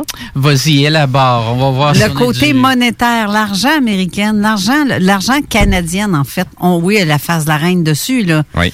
Mais il y a bien, bien des affaires que il y a des lois, il y a des. Euh, je ne vais pas extrapoler trop, trop là-dessus, là, parce que je, ne suis pas une spécialiste là-dedans. Et mais je l'ai vu. Par contre, qu'il y a des lois, il y a des, euh, il y a des trucs qui appartiennent vraiment aux États-Unis, mais qui fait en sorte que je sais pas, le Canada, on est comme c'est son petit chien de poche, là. En fait, on est, on est dans un monde qui est interrelié, hein. Euh, euh, les deux, vous avez un peu raison, puis, puis un peu tard.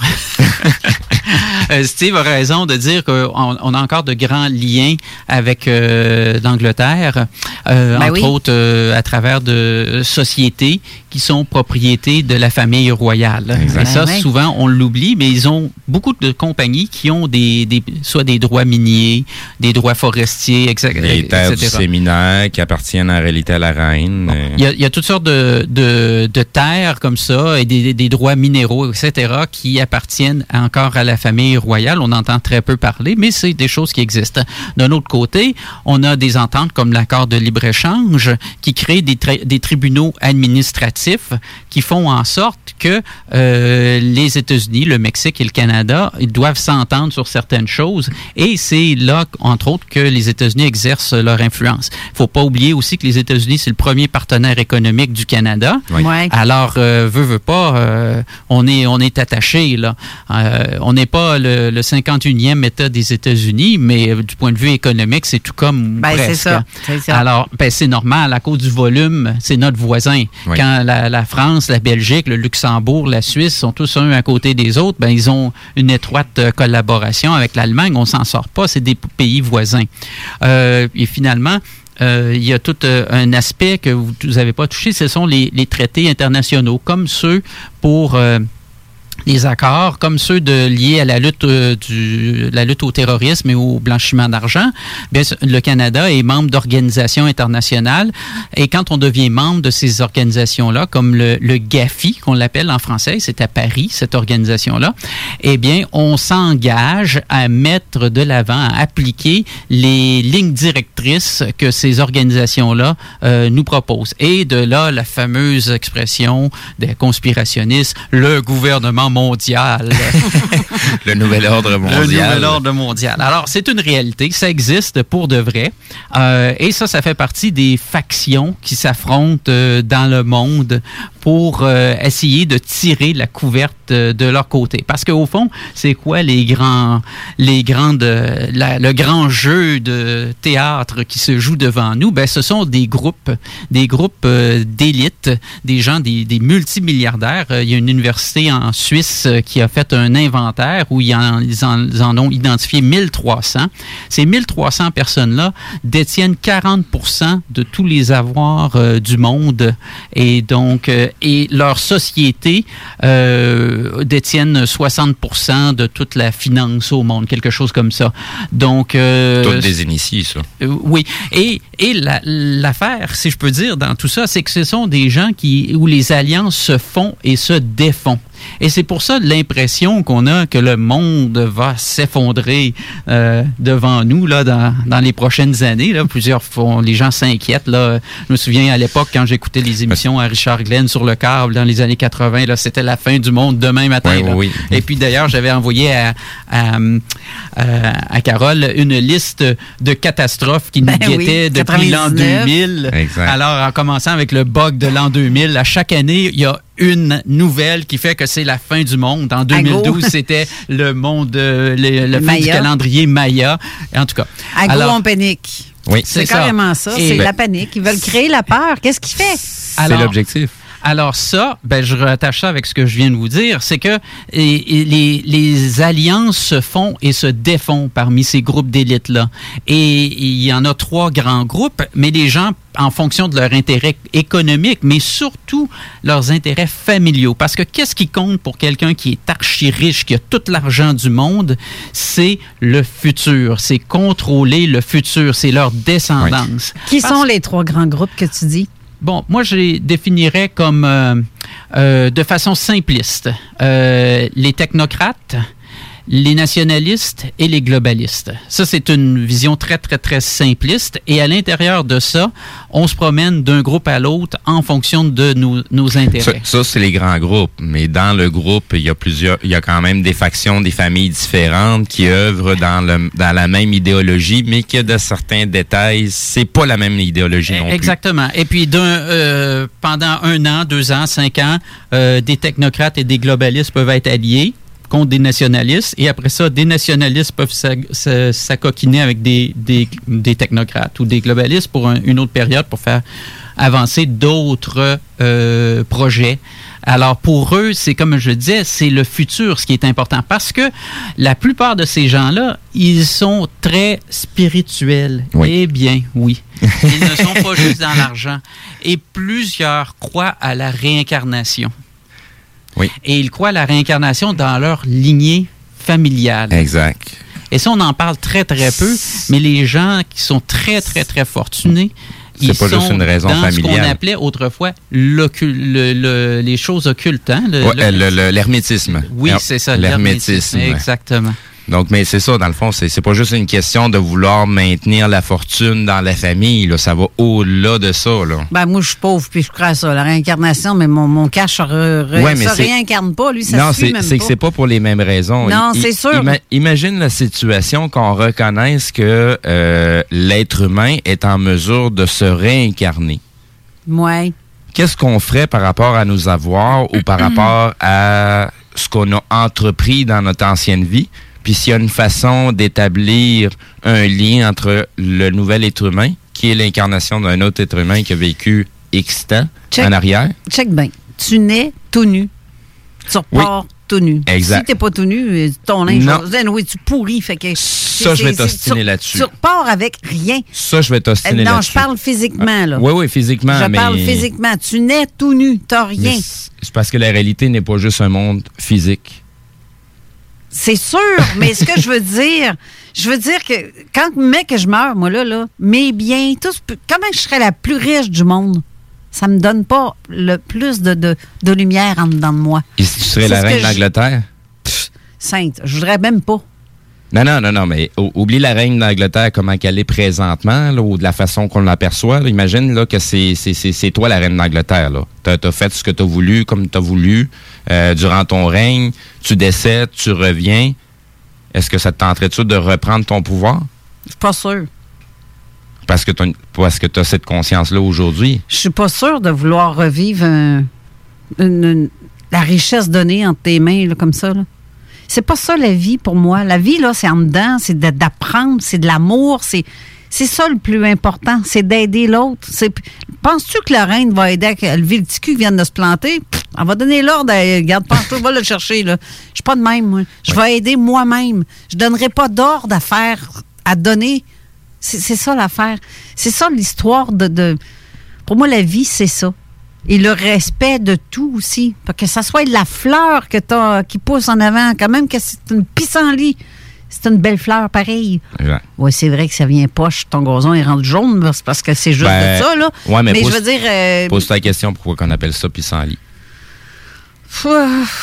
Anciennement, un médicament pour de la pisse chaude. Infusion de pissenlit. tu veux dire quoi, là? Ben, c'est ça. Simplement, tu mentionnais les pissenlits comme Tu si... bois du jus de pissenlit, toi? Non, non, non, mais ça? c'est parce que tu mentionnes les pissenlits comme si ça serait de la mauvaise herbe. Ben non, mais c'est parce très que. loin le nez de la mauvaise Exactement. herbe. C'est tout, même, même du chien dent. C'est Oui. un médicament naturel. C'est pour vrai, là. Pas, Mhm. pas, pas injurier, mais tu as une blessure. Tu vas prendre une feuille de chien dent, là, tu vas l'appuyer sur ta blessure. Elle va guérir vraiment plus vite que. Puis pourtant, c'est un produit naturel. Mais bref, je veux pas qu'on fasse l'émission sur les pissenlits et le chien dent, là. C'est pas ça le but. Non, mais ah, tu, tu démontres une chose, c'est qu'au bout de la ligne, euh, tu sais, il y a des vrais humains et il y a des entreprises qui sont loin d'être humaines. Ben, c'est- il y a des humains que c'est plutôt l'entreprise en tant que telle. Ils sont des entreprises à eux seuls. Puis c'est Oui. c'est ça. Ça, c'est pas humain. C'est robotisé. C'est pas, c'est pas ça la vie, là. Question comme ça, euh, Jean Deflore, euh, parce que je, viens de mentionner que les, les entreprises sont loin d'être humaines. As-tu remarqué que dans les 5 à 10 dernières années, comment que les entreprises se sont humanisées avec des émotions?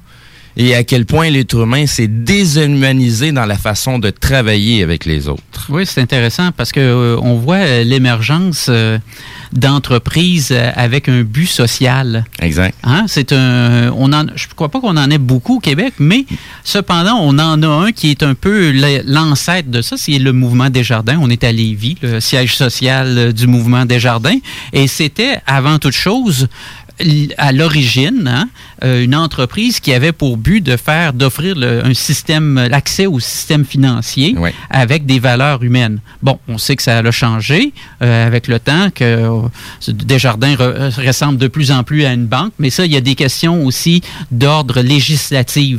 Euh, tout n'est pas la faute de Desjardins. Les gens Non, sont non, non, non. souvent blâment Desjardins pour comment ils sont, qu'est-ce qu'ils sont devenus, mais les lois font en sorte qu'ils forcent toutes les entreprises financières à être dans le même moule. Exact. Alors ça, il, il faut être prudent. Là, c'est pas toujours la faute de l'entreprise, mais on a vu effectivement l'émergence, d'entreprises sociales. Exact. Euh, et ça, c'est très intéressant. Et puis, euh, oui, ben, ça rejoint un petit peu ce qu'on disait euh, au, au départ, c'est qu'il y a comme une scission. hein. Moi, c'est ce que je vois dans la population. Des gens qui sont de plus en plus dans le programme, puis il y a d'autres euh, personnes qui sont dans la conscience. Ben c'est un peu le, le point que je marque, c'est que de, de, de, de- ben, ben, bon, moi, je suis rendu dans la quarantaine. Euh, de plus en plus, j'ai l'impression de vivre dans un monde à l'envers. Totalement à l'envers. D'où le, le, le point que je te mentionne. Euh, les, les entreprises s'humanisent et l'humain qui y travaille, il devient de moins en moins euh, humain dans sa façon de fonctionner. On fonctionne plutôt comme des robots, comme Ben, un engrenage. Peut-être parce qu'on veut euh, standardiser les tâches pour laisser place à la robotisation. Oui, oui, oui. Parce qu'il ne faut pas se le cacher, pour pouvoir faire la, la place au robot, eh bien, ça prend absolument une standardisation impeccable. Parce qu'un un robot, ça fonctionne avec des lignes de code et c'est quand même limité. Et n'oublions pas que l'intelligence artificielle, ce n'est rien d'autre que des lignes de code. Exactement. Et ça, c'est pas, euh, c'est pas divin, là, l'intelligence artificielle. Non. Pour les, pour les gens qui connaissent un peu c'est quoi de la programmation orientée objet, eh ben, ce ne sont que des objets qui interagissent entre eux autres et se posent des questions entre eux autres pour en arriver avec un ensemble de réponses et de possibilités, tout simplement. Tout à fait. Alors, dans les, durant la pause, euh, on a un, un de nos collègues ici de l'auditoire qui, qui avait amené un sujet intéressant. Justement, c'est ça que je voulais Je faire. trouverais ça le fun qu'on qu'on qu'on l'aborde parce que c'est comme la suite de ce qu'on avait. Ouais. euh, tu sais, on avait mis la table sur la santé, puis Exact. il nous a raconté une petite histoire personnelle, puis je pense que ça nous permettrait de- d'aller plus loin. Oui, Mathieu, j'aimerais ça que tu dises, euh, justement, approche-toi du micro. J'aimerais ça que tu dises, euh, tu poses la question justement à Jean euh, de ce que tu dis, parce que tu as soulevé un point intéressant aussi. donc, oui, c'est euh, qu'en 2015, j'étais tombé euh, malade, comme tu sais, ben, avec mon, mon pied. Mhm. Puis il parlait de, de se prendre en... Se prendre en main, De se prendre en main, oui. C'est que j'avais parti mon groupe Facebook parce que j'étais en dépression majeure. ça, c'était dû à ta maladie? Oui, c'était dû à la maladie. Puis à un moment donné, je suis pas capable de m'exprimer. Pas capable de me- m'affirmer. OK. À un moment donné, il y en a un qui me dit Prends sur toi. Affirme-toi. Si pour te chercher, ici, il commence à te chercher, réplique, gêne-toi pas. Ça fait trois ans et demi. Puis euh, que j'ai mon groupe, euh, quatre ans au mois de novembre de, de cette année. OK. Puis comme je disais, quand tu m'avais invité au mois de janvier, Mhm. ben, mon estime de, de soi, elle a augmenté juste pour une simple invitation. OK. tu sais, je me dis, c'est des, souvent des choses bien banales. Mais Ben, mais, dans le, mais dans le fond, c'est parce que est-ce que tu as, été suivi par un psychologue? Non. Ben, je dis que non. À l'enfant Jésus, si j'ai vu un psychologue pour l'équivalent de deux fois pour un maximum de 20 minutes. Oh. En trois mois. Aïe, aïe. Mais pourquoi? C'est c'est- c'est si difficile que ça? C'est si hein? difficile que ça, oui. C'est que euh, je disais Les, tout le temps. les listes d'attente sont longues. Très, très longues. extrêmement longues. C'est parce qu'il manque de psychologue? Ou? J'ai l'impression que c'est il y- a un manque à quelque part, puis le temps alloué à chaque personne, c'est extrêmement limité. OK. Puis euh, j'ai été transféré de novembre 2015 à février 2016 à l'IRDPQ pour une réadaptation. Quand j'allais voir la psychologue, oui, ça t'a fait une heure, sauf qu'elle cassait le souhait. Ah, ben, regardons ça. Je suis sorti quand j'ai eu mon congé d'hôpital officiel. J'ai dit, j'aimerais ça le revoir. Je me suis fait répondre, mets-toi sa liste d'attente, 12 à 18 mois minimum d'a- d'attente. Ben voyons donc, t'as Ouais. le temps de, de, Ouais. de, de- Ouais. faire moins- des niaiseries, à moins- mais, euh, À moins que tu aies des circonstances euh, atténuantes qui vont faire, qui vont, ça va accélérer le process dans la liste d'attente. Ouais. Sinon, tu embarques en bas de l'échelle. Qu'est-ce que tu penses de ça, Jean? Ben, moi, je trouve que c'est un beau témoignage parce que c'est représentatif de ce que on, on voit. Oui. Euh, tu, tu vois, Steve, tu dis oui. Moi aussi, de mon côté, j'ai euh, des gens dans mon entourage qui ont eu à consulter. C'est le même euh, type de résultat qu'ils ont eu. Il existe des ressources exactement pour des cas extrêmes. Ma mère, en fin de vie, elle a eu droit à ces ressources-là. Mais justement, faut être soit suicidaire en fin de vie, euh, Exactement. sais, quelque chose d'extrême. Mais quelqu'un qui a une blessure, comme Mathieu, euh, et que ça affecte, ça affecte tout hein, quand on est blessé. Oui. Tantôt, je parlais holistique, l'ensemble. Alors, euh, ça a commencé avec une blessure au pied qui a amené, qui a, qui a comme déclenché d'autres aspects dans, qui étaient latents dans, Oui. dans ton être. Mais moi, ce que je retiens de tout ça, c'est que euh, le secret, c'est de se prendre en main. On ne peut pas confier aux autres notre santé. Le, le système de santé est un outil comme un crayon, une brocheuse, une paire de ciseaux. Et si on commence à voir le système comme ça, eh bien, à ce moment-là, on va en retirer de plus grands bénéfices. Ce n'est pas pour dénigrer la, la fonction de médecin. Moi, j'ai une excellente relation avec mon médecin. Il est dans le privé. C'est certain que quand on a la chance, les moyens d'aller dans le privé, ça vaut la, peine parce qu'il te dédie plus de temps. Oui. Quelqu'un qui est dans, pris dans le système privé, ils sont pris avec des quotas qui ne sont pas capables d'atteindre. Il faut, faut se le dire honnêtement, s'ils veulent offrir une, une médecine de qualité. Donc, euh, moi, je trouve ça formidable ce que Mathieu a fait parce que il, il s'est pris en main puis il a trouvé les ressources. Le groupe Facebook, c'est une façon justement d'avancer et de, de trouver des gens qui ont des problèmes euh, en, en commun. Et puis, euh, l'autre fois, au souper ufologique euh, de Yann Vadnet, euh, j'ai fait une petite intervention et puis... euh, Plus du garpin que du, de Yann oui, vrai. là. Merci, merci de faire la correction du Garpin, euh, dont Yann animait et Oui, avait exact. fait une très bonne présentation. Et moi, j'avais fait une, une petite in- introduction euh, sur le sujet que l'ufologie est en, en changement profond.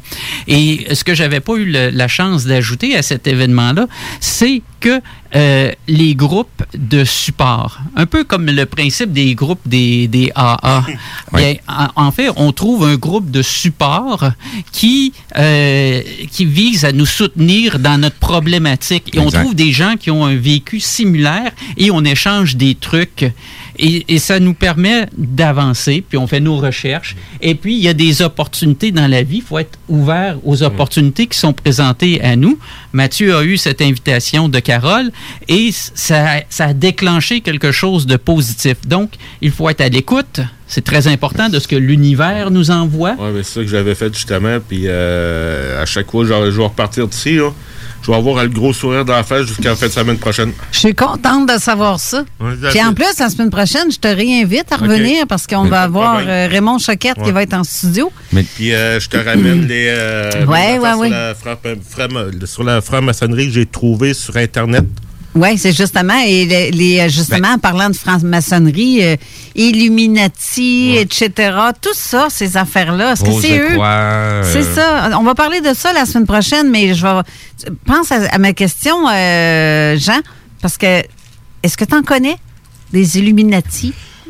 Ou, ou ça te dit quoi, se- selon toi, là, ce- ce- ce- ce- de, de- de façon euh, plus réaliste, c'est quoi des Les, Illuminati? les Illuminati, c'est euh, une des factions qui travaillent à l'imposition de leur plan.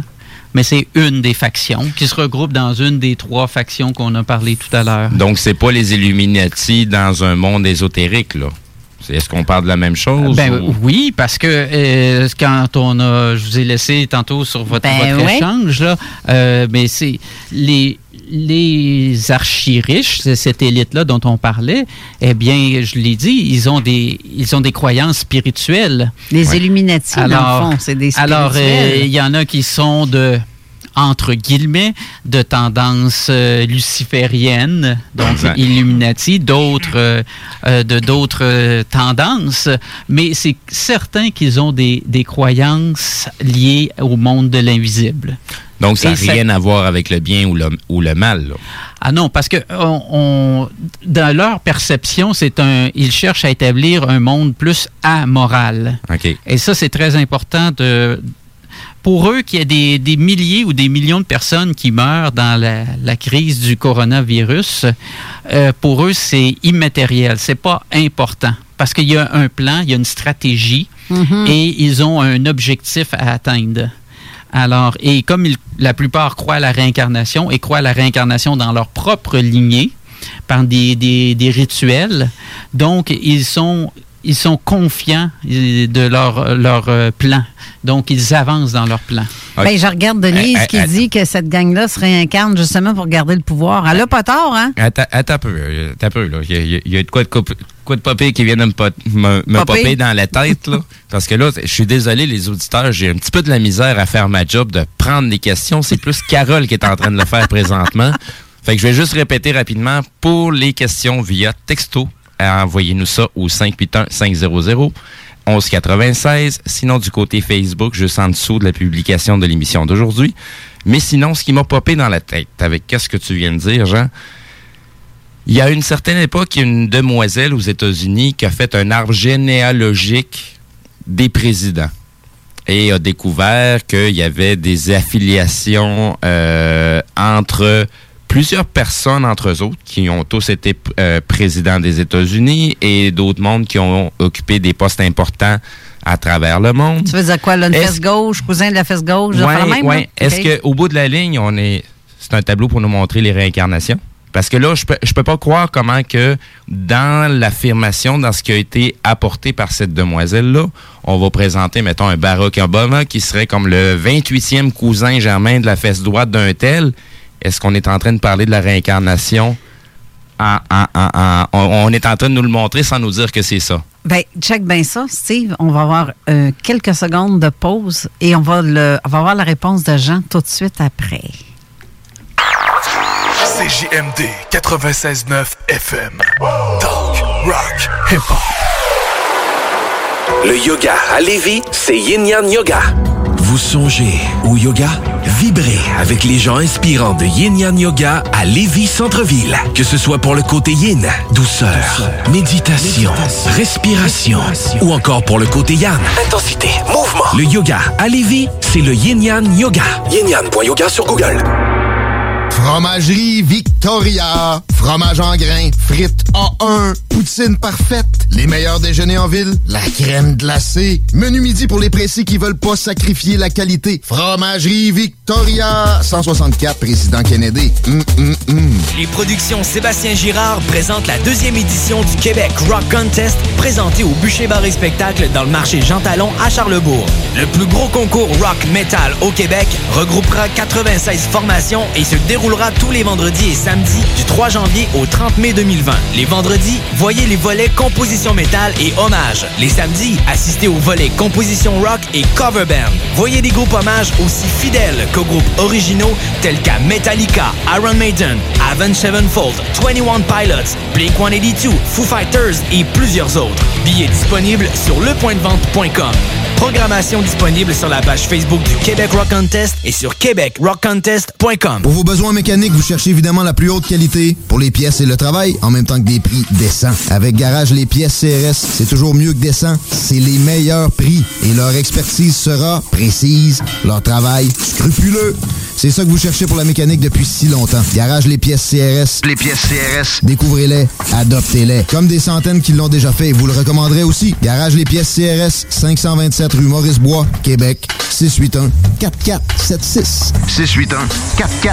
681 4476. Vous pensez acheter votre première propriété ou changer de maison? Appelez dès maintenant l'équipe qui donne des résultats, Jean-François Morin, courtier immobilier. Pendant l'achat, l'équipe de Jean-François Morin accompagne ses clients à toutes les différentes étapes. C'est pas juste des balades en voiture, mais aussi un accompagnement complet tout au long du processus. L'aventure d'acheter une propriété, c'est stressant, puis même très angoissant à certains moments. C'est un gros investissement. C'est pour ça qu'il est important de faire affaire avec des pros. Leur objectif est de prioriser vos intérêts, soit que vous puissiez acheter votre propriété à son meilleur prix avec les meilleures conditions, mais surtout en faisant les meilleures vérifications, puis ça, avec le maximum de garantie et de protection. L'équipe de Jean-François Morin est là pour faire de vos intérêts le centre de leurs priorités. En plus de tout ça, toute son équipe rend le processus plus facile et agréable. D'avoir des gens performants qui nous facilitent la vie, c'est vraiment génial. Mais en plus, on sent que toute l'équipe a à cœur notre projet. Faites comme moi et plusieurs autres clients qui aussi ont fait l'arrachat avec l'équipe de Jean-François Morin, qui ont pu profiter d'une transaction exceptionnelle. Vous désirez de l'information sur l'immobilier, vous désirez vendre, vous désirez acheter, contactez-moi directement, Jean-François Morin, courtier immobilier chez Remax Avantage, au 418-801-8011 ou sur notre site web, jean-françois-morin.ca. Vous pouvez aussi nous joindre au 88 832 1001.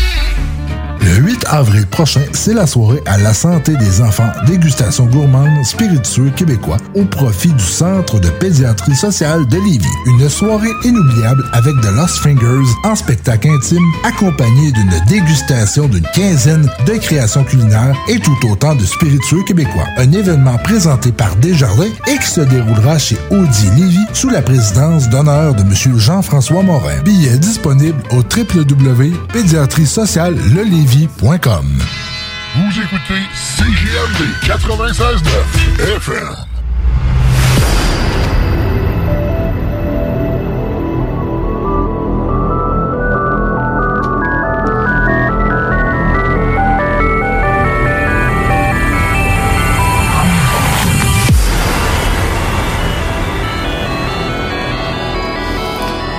De retour en studio avec notre invité Jean Deflore. Et là, j'ai euh, David qui tient en main mon cellulaire. Je vais vous offrir un petit euh, 20 minutes de vidéo directe en studio sur notre page Facebook de Zone Parallèle.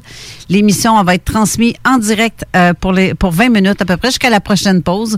Alors, je vous salue tous ceux qui nous regardent présentement en ondes directes sur Facebook. Vu qu'on va être live, je vais juste lancer un petit message à Guillaume. Oui. Je fais ma job, je mets mon verre dans le porte-verre. dans le petit cop. Oui, c'est ça. Donc, mais tu as posé une question, mais en même temps, je- on a eu des commentaires aussi. Ben, je, te, je te dirais, on est plus rendu à Jean qui allait nous communiquer quelque chose. Fait que je vais lui, je vais lui laisser le temps Oui, d'en parler, ça. puis après ça, je vais embarquer sur euh, le commentaire d'un de nos auditeurs qui est très pertinent, Mhm. mais c'est aussi voulu ce qu'on est en train de faire là présentement. Exactement. Donc, donc, Jean, je vais te laisser la parole pour la question avant que tu peux Alors, donner. je vais faire euh, comme tout bon politicien. Euh, quelle était la question? Ça va me donner le temps de penser à la réponse. on, on- on- on était rendu où exactement? Je pense qu'on a tellement embarqué sur des choses différentes. OK, ben je pense qu'on va passer tout de suite d'abord. euh, Tu te souviens pas de ta question? Non, pas en tout. euh, Quelqu'un va nous l'envoyer par Ah oui, oui, oui. Non, non, non. Ah, t'as peu, t'as peu. Ça, ça, ça me revient, là. Non, c'est parce que, tu sais, il faut, faut comprendre aussi que, tu sais, des fois, quand on a ce genre d'émission-là, euh, tu sais, dans les sujets qu'on embarque, on, de un, ben, faut réfléchir avec un plan d'ensemble. Et pendant des fois qu'on discute avec des gens, ben, il y a des lumières qui s'allument comme la lumière qui m'est allumée euh, dernièrement, de comprendre que finalement, ce qu'une certaine demoiselle avait fait comme arbre généalogique sur les présidents et l'information qu'on vient de nous mentionner par rapport à ces gens-là sont très spirituels et croient à la réincarnation, ben, c'est comme faire un plus un égale deux. C'est, c'est, c'est, peut-être rapide, j'ai, j'ai pas de, de, de, de preuves pour l'avancer, mais c'est, c'est, c'est, c'est euh, une réflexion spéculative, comme on dit. Oui. Ben, écoute, euh, première des choses, c'est comme ce qu'on disait en début d'émission, il faut faire attention parce que on ne sait pas vraiment cette recherche-là. Moi, je l'ai pas faite. Non, c'est ça. Non, non, non, non, non, c'est ça. On se fie à quelqu'un qui nous raconte quelque chose. Exact, Et si on n'a pas été vérifier les informations, est-ce qu'elle a documenté son arbre généalogique? Est-ce qu'on a toutes les références? Est-ce qu'on a fait des, comment on dirait, des spot checks, des vérifications au Exact. hasard, voir si les documents qu'elle nous présente sont or- des originaux? On peut pas le savoir. Mais pour euh, le plaisir de la discussion, assumons que c'est vrai, mais seulement pour le Pour, plaisir pour de la quelques discussion. instants. Pour quelques ça. instants. Faisons juste l'exercice. Une fausse nouvelle. Soyons prudents. Alors, mais si c'est vrai, c'est c'est très intéressant et ça expliquerait bien des choses. Et, Oui. euh, on sait que, euh, entre autres, euh, du côté de la mère de, de Obama, du président Obama, elle était euh, au service de la CIA. Et on dit que son père euh, adoptif, euh, il était lui aussi agent de la CIA. Donc, il y, y a des choses qui sont... qu'on pourrait dire qui sont probables dans, Ouais. dans, dans tout ça. Euh, ça se limite un petit peu à ça, mon commentaire, parce que mais c'est une piste de réflexion intéressante. Oui. Et euh, moi, je trouve que s'il y avait quelqu'un dans l'auditoire qui dit qui est passionné par ce sujet, ben lui ou elle pourrait aller euh, pousser la recherche, puis à un moment donné, ben dire hey, je, euh, je vous ai fait euh, cette recherche-là, puis j'ai trouvé tel tel élément, je pourrais venir vous en parler au micro. Exactement. Avec les, les recherches, les preuves. Ça, ça pourrait être un sujet très intéressant. Exact, Mais exact. je pense que pour aujourd'hui, c'est le plus loin qu'on peut aller vu qu'on n'a pas fait cette vérification. Cependant, je veux t'amener sur une autre piste. À Netflix, il y a une, émi- une émission qui s'appelle euh, Carbone modifié, hein, euh, qui est une série où on implante dans une cervicale, euh, dans la colonne vertébrale, un microprocesseur qui enregistre tout, toute ta vie. Eh bien, euh, et puis là, quand on décède, ils prennent le, ils prennent le, le petit appareil puis ils, le mettent dans un autre corps Ouais, ouais, ouais, et, qui, qui grandit en laboratoire et tout ça.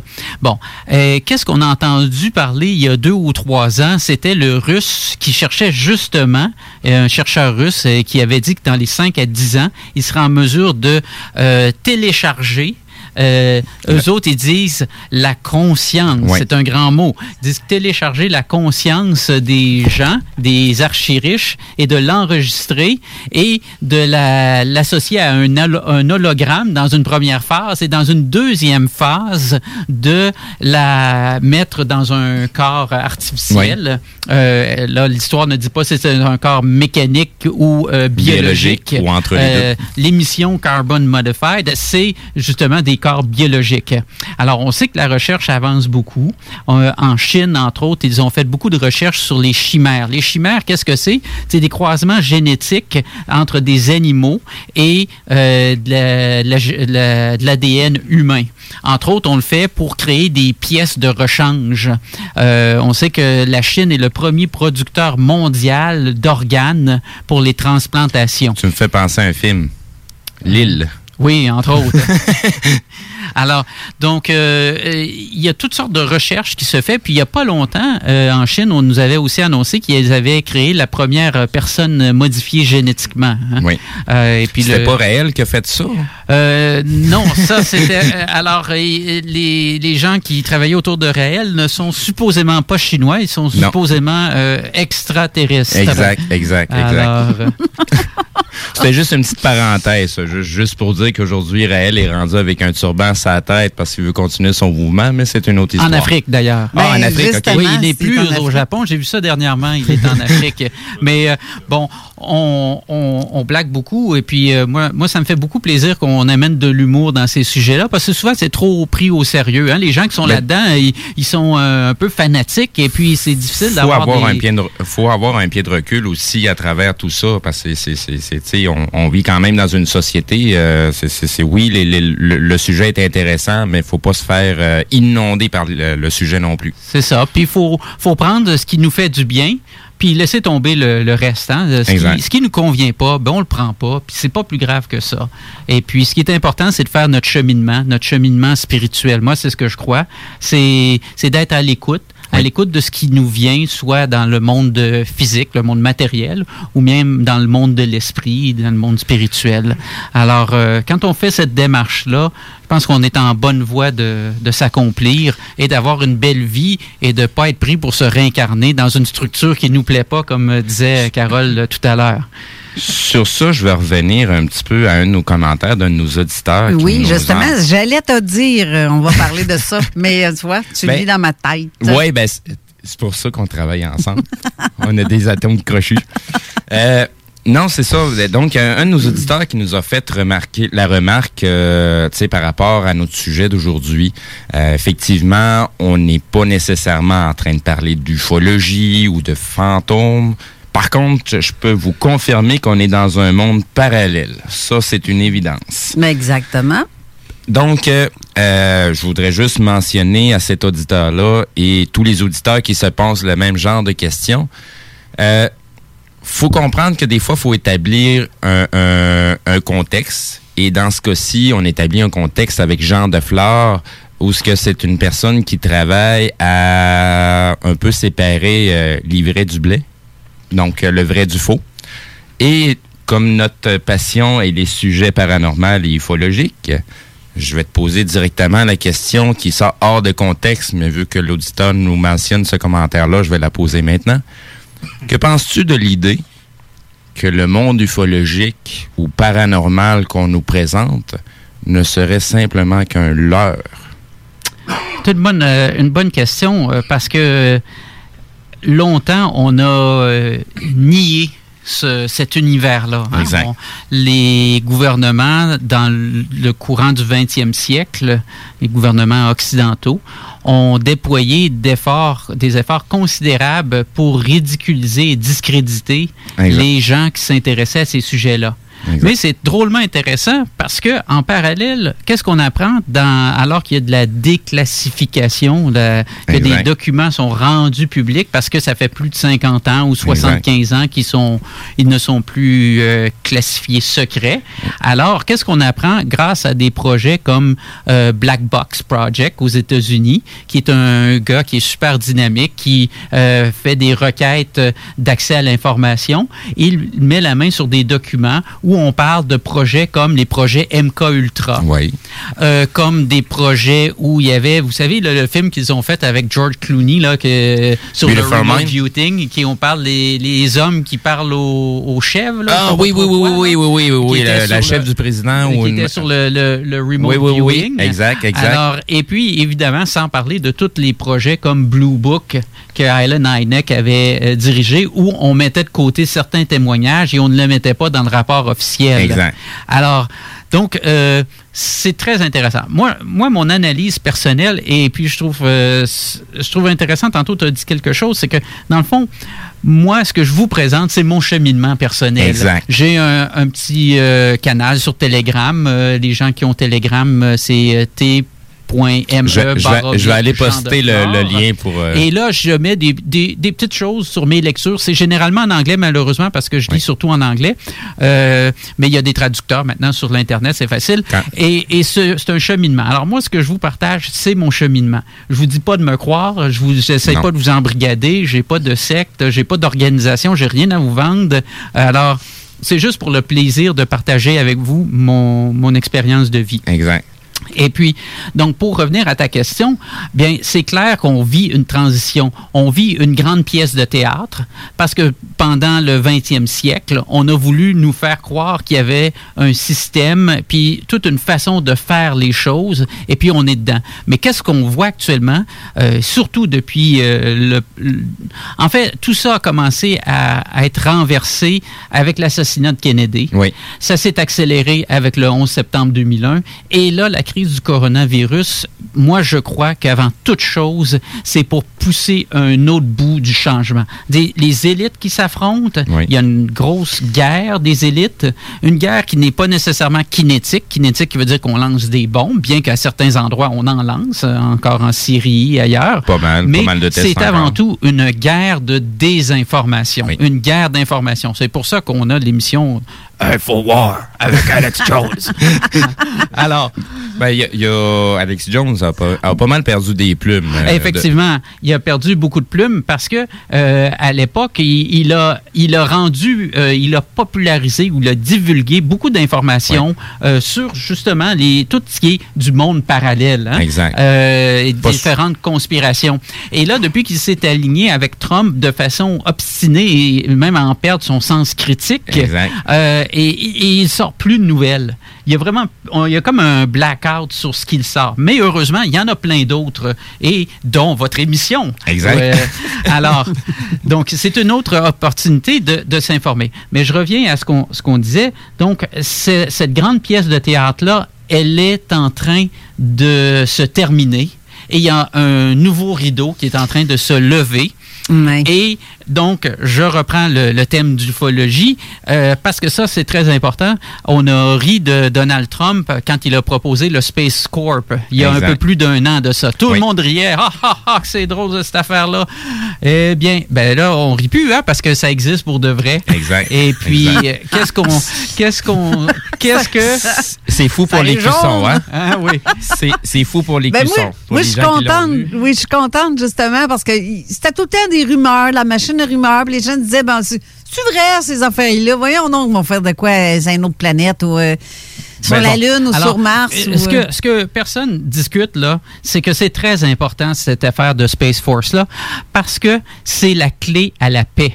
Oui. Parce que c'est le complexe militaro-industriel avec d'autres, le complexe pharmaco-industriel et les banquiers, qui ont financé toutes les guerres du 20e siècle. Exact. Il n'y a pas une guerre au 20e siècle et au 21e siècle qui s'est fait sans financement.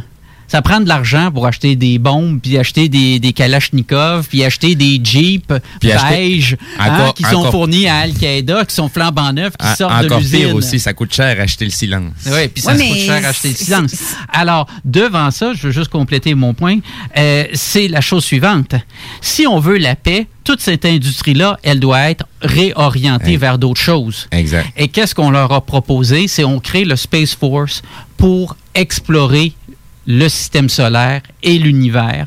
Donc, faire des bases sur la Lune, des nouveaux satellites, euh, des bases Mars. sur Mars. Et c'est la réorientation de cette industrie destructive vers des fins constructives. Et c'est très, très, très important. Et ça, c'est jamais discuté. Et, et on tourne l'affaire au ridicule, alors Exact. que c'est une opportunité incroyable de pour l'humanité de passer d'un monde destructeur à un monde constructeur, de passer à un autre. euh, on parlait de l'ère du. à passer à l'ère du verso, hein? Oui. Alors, euh, c'est ça, là, dans le fond. C'est cette opportunité-là qui nous est présentée. Alors que les détracteurs vont dire, ah, c'est de la foutaise. Mais en arrière, c'est ça qui joue parce que on va, ré- on va également assister à un réajustement du système financier en même temps que ça. Mais tu trouves pas que ça fait bizarre qu'ils créent ça, puis que on nous, on nous largue des virus ici et là, euh, Ben- des bombes ici et là. Ils sont en train de vouloir détruire la planète pour après ça, on va le reconstruire ailleurs, puis quand il fera beau, on reviendra. Mais en fait, qu'ils reviendront peut-être même Non, pas, là. non Que- c'est que ça fait partie de cette lutte des élites. Là. Il y a des camps. Et donc, chaque camp tire, tente de tirer la couverte de son bord pour assurer qu'ils aient une position dans le futur. Je vous ai dit, c'est le combat pour le futur. Qui va contrôler le futur? Eux Exact. autres, l'argent, ils l'ont. C'est réglé, cette affaire-là. Donc, ils se battent pas pour l'argent. Ils se battent pour leur position dans la nouvelle structure C'est qui est en train de se C'est une mettre en question de place. contrôle et pouvoir. C'est pas une question d'argent. Ils l'ont créé, l'argent. Exactement. Ben, Ils l'ont.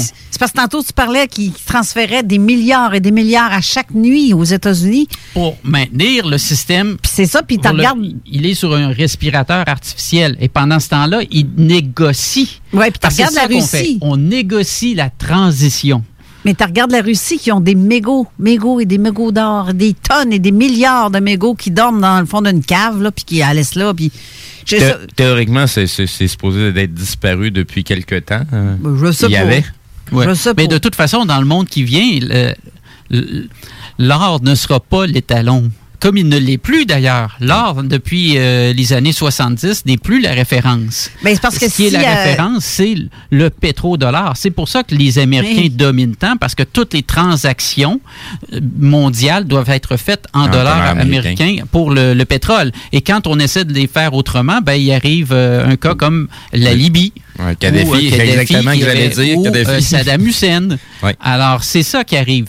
Mais tout ça, ça fait partie de ce grand jeu de théâtre qui arrive à la fin, où on va replacer les, les pions sur l'échiquier, redistribuer et on va repartir. C'est pour ça aussi qu'on entend parler d'une initiative qui s'appelle le Jubilé. Est-ce que vous avez déjà parlé de ça dans l'émission? Non, pas encore. Alors, le jubilé, c'est euh, discuté actuellement dans les cercles financiers qui un événement qui s'agirait d'effacer la dette de tous les, les citoyens de la planète Terre dans le cadre d'une relance. Parce que là, avec la tout la- l'argent est dans les, les mains de très, très peu de personnes, hein, comme on, on l'a mentionné.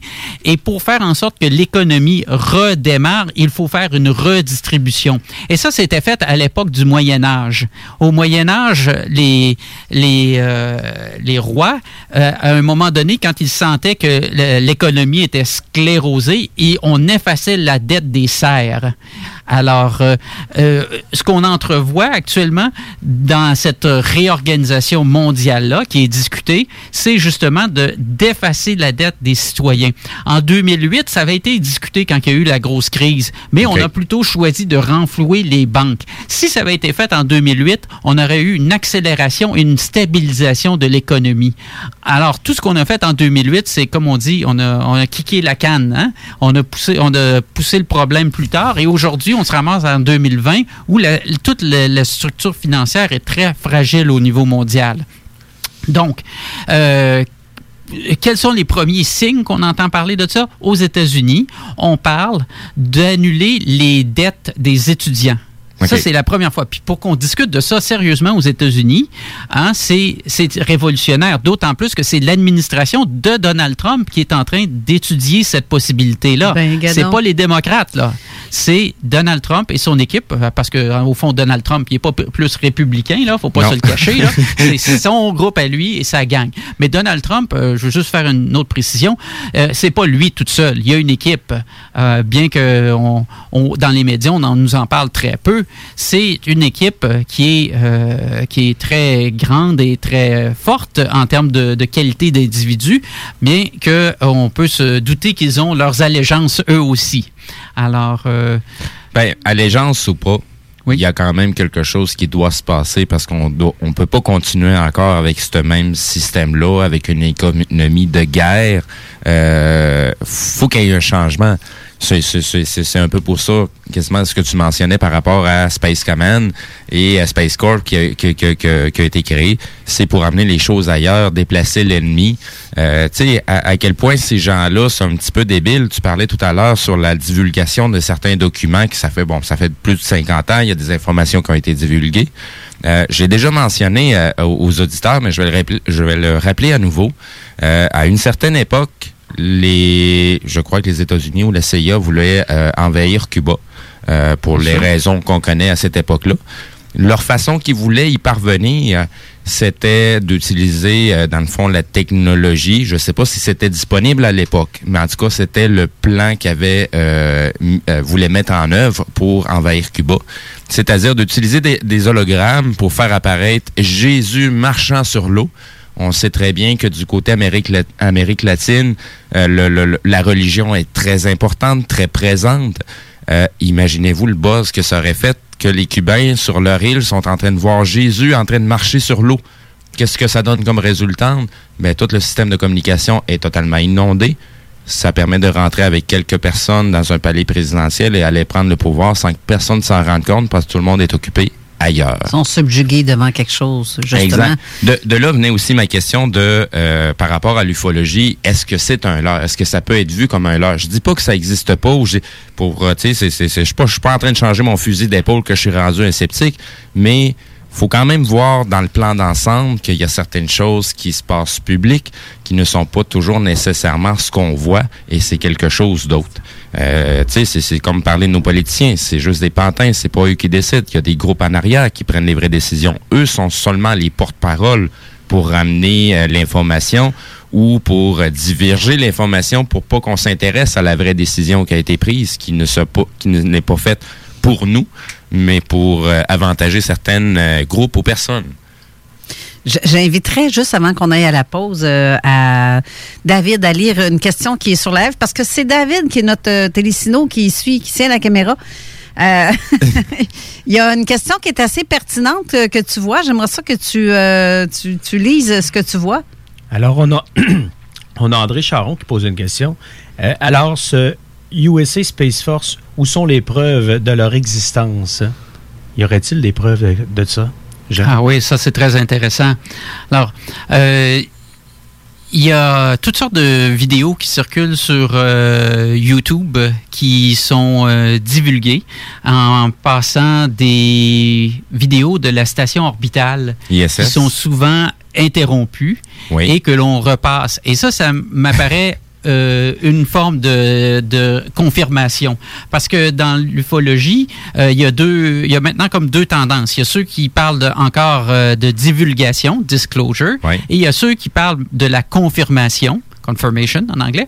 Et euh, la confirmation, elle a débuté il y a deux ans avec les vidéos du Nimitz qui ont été remis sur Internet et confirmés par les pilotes et les membres d'équipage qui étaient là à l'époque du fameux incident qu'on appelle comme les, les petits bonbons là, qu'on mangeait autrefois. Là. Ça, c'est-tu le fameux vidéo qui a été dévoilé, je crois, par la CIA, qui vient d'un avion F-16 ou F-18 de l'armée américaine ou de la navale? C'est la Navy, Navy, qui avait pris en chasse ces, ces deux, dans ces deux occasions-là, ben, ces deux vidéos séparées. Exact.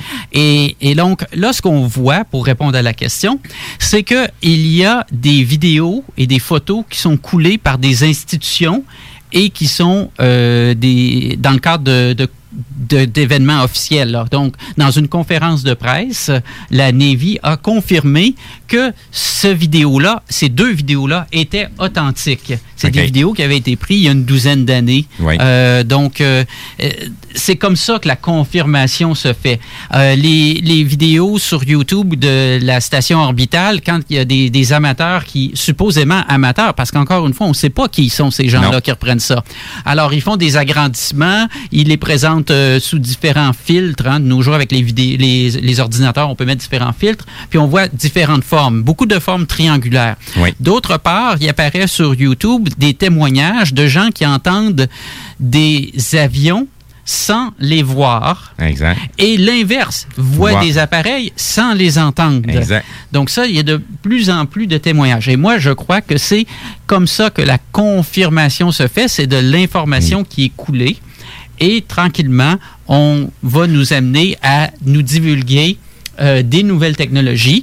À Davos, au dernier, à la dernière rencontre du Forum économique mondial, euh, Trump a fait un discours, qui était le président Trump a fait un discours très intéressant dans lequel il a dit qu'ils étaient, les Américains, sur le point de divulguer des technologies Exact. que l'on ne pourrait même pas imaginer. Exact. De là est partie la spéculation. Je ne sais pas jusqu'à quel point c'est de la spéculation, mais je vais le laisser tel quel. L'oncle à M. Trump. C'était qui ce fameux monsieur-là? euh, qu'on- on, on entend parler de temps en temps, on l'entend relié par rapport à, à Nikola Tesla. Euh, Qu'est-ce qu'il en est vraiment? Ben, on, on nous dit qu'il était euh, un grand scientifique et euh, associé au service de, de renseignement américain. Donc, et qu'au cours des, des années, il avait entre autres entretenu une relation avec Nikola Tesla et fait de nombreuses ou collaboré à de nombreuses inventions. Je, je crois aussi que c'est c'est lui qui a été mandaté par je sais pas quelle instance américaine, à quel niveau que ça se passait, mais il a été mandaté pour, euh, dans le fond, passer à travers euh, toute la paperasse de Nikola Tesla de ce qui a été récupéré, parce qu'il n'y a C'est- pas grand-chose qui a été récupéré à, à laquelle on est capable de reproduire euh, ces technologies, mais bref. C'est ce qu'on nous dit. Effectivement, c'est ce qu'on nous dit. Y a-t-il d'autres questions, David? Y a- Pas pour l'instant. On va devoir aller à la pause parce qu'il reste une dernière pause avant la fin de l'émission. Alors, ne quittez pas. Le live Facebook va se terminer, par exemple, euh, pendant la pause parce que euh, c'est ça, on va terminer l'émission euh, à la radio. Suivez-nous sur le 969fm.ca à la radio, soit sur votre poste de radio directement ou sur Internet comme vous le faisiez tantôt. Euh, donc, euh, le, un petit retour pour la fin, puis on va parler de quelque chose que ça fait longtemps depuis le début de l'émission, je veux le dire, mais on ne l'a pas, n'a pas nommé encore. Puis je veux qu'on en parle un peu pour terminer l'émission avec un suspense. On va devoir encore inviter Jean Defleur. Ben oui, ben je garde une petite nouvelle pour toi. Oui, il va revenir, mais il sera pas tout seul en Ah. studio. Probablement que je vais avoir. Ah, je On pense que je le dirai pas. C'est, pas c'est une de surprise. C'est une grande surprise. Euh, euh, Alors, euh, sur ce, restez là. On vous revient tout de suite après. This is Gangsta OG Low, and you're listening to CJMD 96.9 Lévis. Keep it locked, keep it loaded, keep it gangsta, baby. Hey, comment ça va? Bof, je regarde la formation professionnelle pour l'automne.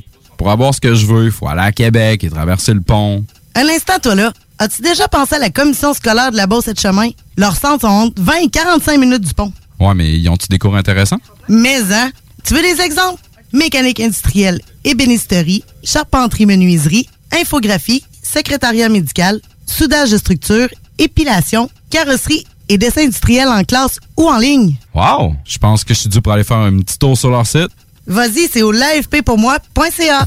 Bar Spectacle Quartier de Lune, c'est la place à Québec pour du fun assuré. Karaoké tous les mercredis. Les jeudis, Ladies Night avec promo folle toute la soirée. Les week-ends, nos DJ enflamment la piste de danse et on vous présente les meilleurs spectacles au deuxième étage. Réservé pour vos parties de tout genre. Le Quartier de Lune, un incontournable au 1096 3e avenue Limoilou au 418 523 4011. Suivez-nous sur Facebook pour les détails, promos et nombreux concours. Eh oh! Oui, oui, c'est à toi je parle. J'ai entendu dire que tu cherchais un cadeau spécial qui sort de l'ordinaire. J'ai exactement l'endroit pour toi, la boutique L'Inventaire. C'est le magasin spécialisé dans les inventions prodigieuses. Tu recherches des articles inimaginables ou ce petit objet pratico-pratique qui a cette petite touche de fantaisie? La boutique L'Inventaire a certainement ce que tu recherches. L'Inventaire est la place pour faire mille et une trouvailles. Visitez-les au 833 rue Saint-Joseph-S ou au www.boutiquelinventaire.com. Le 8 avril prochain, c'est la soirée à la santé des enfants, dégustation gourmande spiritueux québécois au profit du Centre de pédiatrie sociale de Lévis. Une soirée inoubliable avec The Lost Fingers en spectacle intime accompagné d'une dégustation d'une quinzaine de créations culinaires et tout autant de spiritueux québécois. Un événement présenté par Desjardins et qui se déroulera chez Audi Lévis sous la présidence d'honneur de M. Jean-François Morin. Billets disponibles au www.pédiatrie-sociale-lelevis.com. Le printemps est à nos portes, alors quoi de mieux pour en profiter que de visiter une des plus belles villes de la côte est américaine? Laissez-vous émerveiller par la richesse culturelle qu'offre notre voyage à Boston en autocar. Que ce soit en famille ou entre amis, cette formule pratique inclut de nombreuses visites organisées. Ce voyage de trois jours et deux nuits se déroulera du 11 avril au 13 avril, soit la fin de semaine de Pâques. D'autres dates sont aussi disponibles. Visitez le voyageparadis.ca pour tous les détails. Voyage Paradis Lévis pour un voyage sans souci. Le bingo fait son apparition sur nos ondes dès le 29 mars. Dès le 29 mars. Visite le 969fm.ca pour connaître les différents points de vente pouvant te fournir le nécessaire pour y participer. Les dimanches, dès 15h, joue avec Chico des Roses et cours la chance de gagner de nombreux prix. On te promet une formule originale et divertissante et en bonus, tu peux gagner gros. Rate pas ta chance, c'est meilleur qu'avec l'Auto-Québec.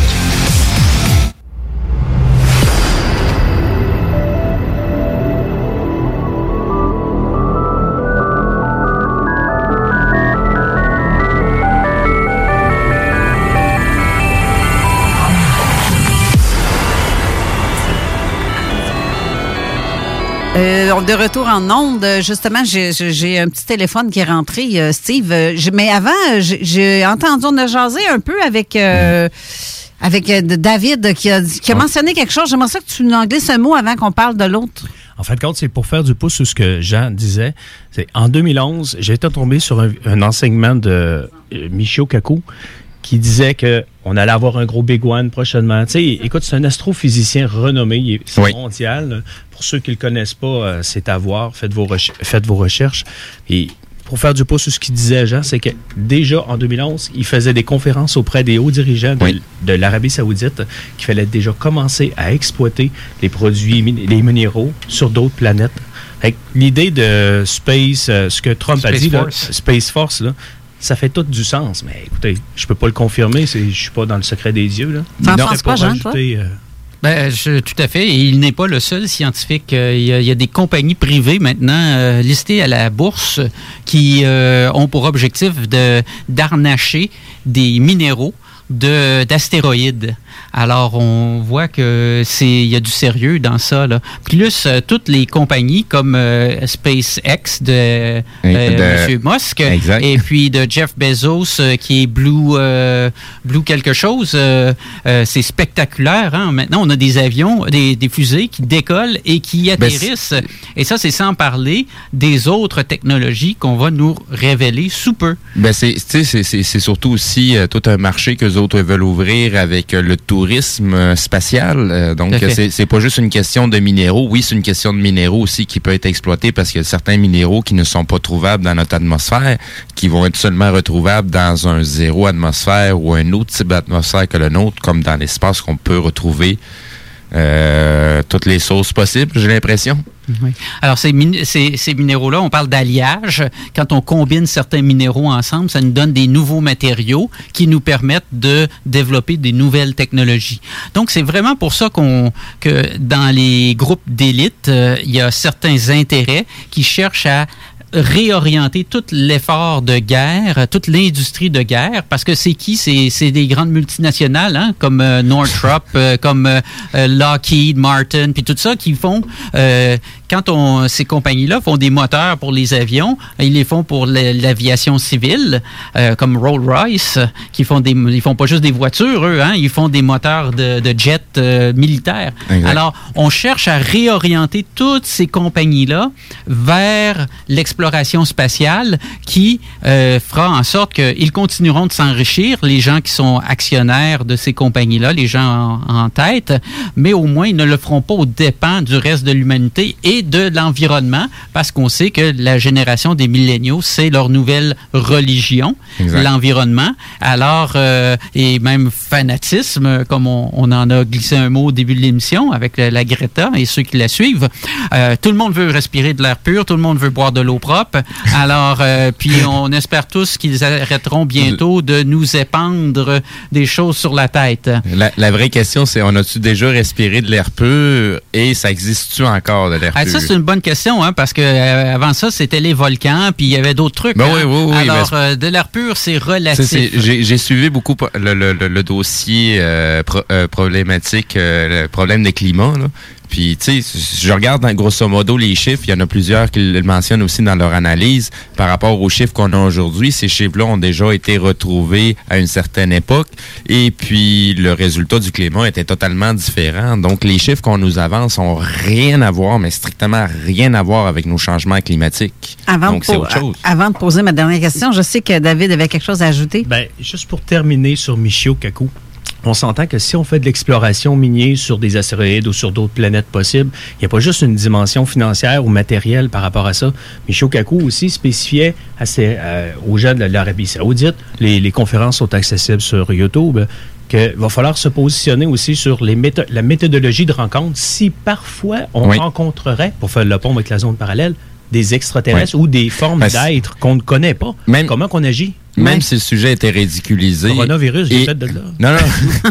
Mais tu sais, même si le sujet est ridiculisé, il est quand même pris en compte. Ben c'est c'est- c'est ça qui est ahurissant que à, à quel point quelque chose qui est supposé d'être ridicule, à quel point on, on, on, on, on- on le prend en compte dans tout ce qui est planifié. C'est ce que j'allais dire à part- euh, avec le mot que tu viens de dire, de prononcer, le coronavirus. Jean de Flore, Oui. selon toi, est-ce que le, corona, le coronavirus a été fabriqué humainement parlant ou euh, c'est fait, euh, c'est une simple patente à gosse? Là, qui coïncidence, Été, coïncidence. Oui, c'est ça, comme à tous les années, là, depuis, euh, depuis 20 ans. Oui, une Bon, drôle alors- de coïncidence. Alors, je ne suis pas médecin, euh, je ne suis pas chercheur. Euh, Tout ce que je peux vous dire, c'est je vous partage le fruit de mes recherches. OK, oui, c'est ça qu'on veut. Donc, euh, mise en garde faite pour vous éviter bien des, des soucis. Hein. Alors, euh, tantôt, le téléphone sonnait, puis je me demandais si on, se- on se faisait pas rappeler à l'ordre déjà, là, alors qu'on n'avait même pas commencé. J'étais allé fumer une cigarette dehors, les hélicoptères s'en viennent. On, on nous hélicoptères attend. noirs. Oui, les hélicoptères noirs s'en viennent. Bon. Ah oui, c'est ça qu'on entend sur le toit. hein? Hey, on va faire de la, de la gang de parano, là. Non, Alors, mais ben, ça, mais je veux que tu- Écoute, c'est une bonne question, là. Euh, il y a une question fondamentale euh, dans l'histoire du coronavirus, c'est la composante euh, VIH qu'on retrouve dans le code génétique de ce virus-là. Dans- Ah, ouais. Alors, euh, c'est VIH pas- dans le sens sida. euh, Dans le sens sida, exactement. Ah, ah, ah, ah. Euh, le COVID-19, ce n'est pas le premier coronavirus en passant. Non, hein? ça, je savais. Hein, si vous achetez une boîte euh, de Lysol, euh, et puis, euh, pour pas les nommer, C'est là, le COVID-19. euh, Il y en a peut-être eu 18 autres avant. C'est ça, il y en a eu d'autres avant, effectivement, avec d'autres numéros. Euh, mais cependant, c'est la première fois qu'on retrouve des éléments comme euh, des bouts de code génétique euh, du sida et de l'Ebola. Ben, dedans. gadon. Eh oui. Ils ont, ils ont vu que ça a Alors, peut-être pas pogné avec l'Ebola. Attends, On va le mettre un peu plus fort. On va rajouter de quoi, puis... Alors, euh, bien, je te trouve très conspirationniste. je, je ne serais pas allé jusque-là, mais si tu insistes. non, non, mais je disais ça de même, là. Oui. Euh, Je- je pour- pourrais dire de quoi de même aussi. euh, Mais ce que, ce que les chercheurs en Chine ont, ont trouvé, ça a été confirmé là, euh, euh, hier ou avant-hier, euh, eh bien, euh, il y a définitivement quelque chose dans ce virus-là qui attaque plus les gens d'origine asiatique. Euh, la façon dont il, il attaque les bronches, les alvéoles sur les bronches. Mais ils sont pas fait faites comme que- nous autres, eux autres? Non, il y a des petites différences génétiques. Et c'est ça toute l'histoire des armes bactériologiques. Ah C'est- ouais? c'est justement là-dessus que je voulais tous rajouter les de quoi. petits détails qu'on change. Par exemple, si on voudrait faire une arme bactériologique qui attaque les gens aux yeux bleus, comme moi j'ai Ouais. les yeux bleus, eh bien, il pourrait en créer une qui attaque les gens que quand euh, c'est comme un programme d'ordinateur. quand tu rencontres telle caractéristique, ben là ça t'attaque. Alors c'est le, le même principe. C'est pour ça qu'il y en a que ça ne fait rien, puis qu'ils s'en sortent. Hey, Alors. depuis tantôt, je brûle pour dire de quoi? T'es-tu en train de nous dire qu'un certain Monsieur Lefebvre, à une certaine époque, avait mentionné que le sida avait été créé pour viser un code génétique très spécifique, puis que comme c'était un test, ils se sont rendus compte finalement que il y avait plus de monde qui avait le même code génétique sans nécessairement, je veux dire ça de même, avoir la bonne couleur de peau pour que ça s'applique. Ouais, c'était pas en Afrique, justement, que ça avait été lancé, cette espèce de virus-là? Disant pas trop. OK, j'ai rien dit. Bip! Y a la même chose, le même argument pour être fait pour l'Ebola. Hein? Oui. Ou Oui, alors oui. que, euh, qu'il a dis- dis- décimé des, des villages Ben, entiers, alors qu'on réussit à le contenir en Afrique. Alors, euh, c'est c'est assez surprenant parce que ça ça devrait pas être comme Non, ça. là. ça. Alors, euh, dans le cas du COVID-19, euh, c'est sûr que c'est un virus extrêmement mortel dans les populations asiatiques, comme on l'a vu euh, en Chine, en. Corée, au Japon.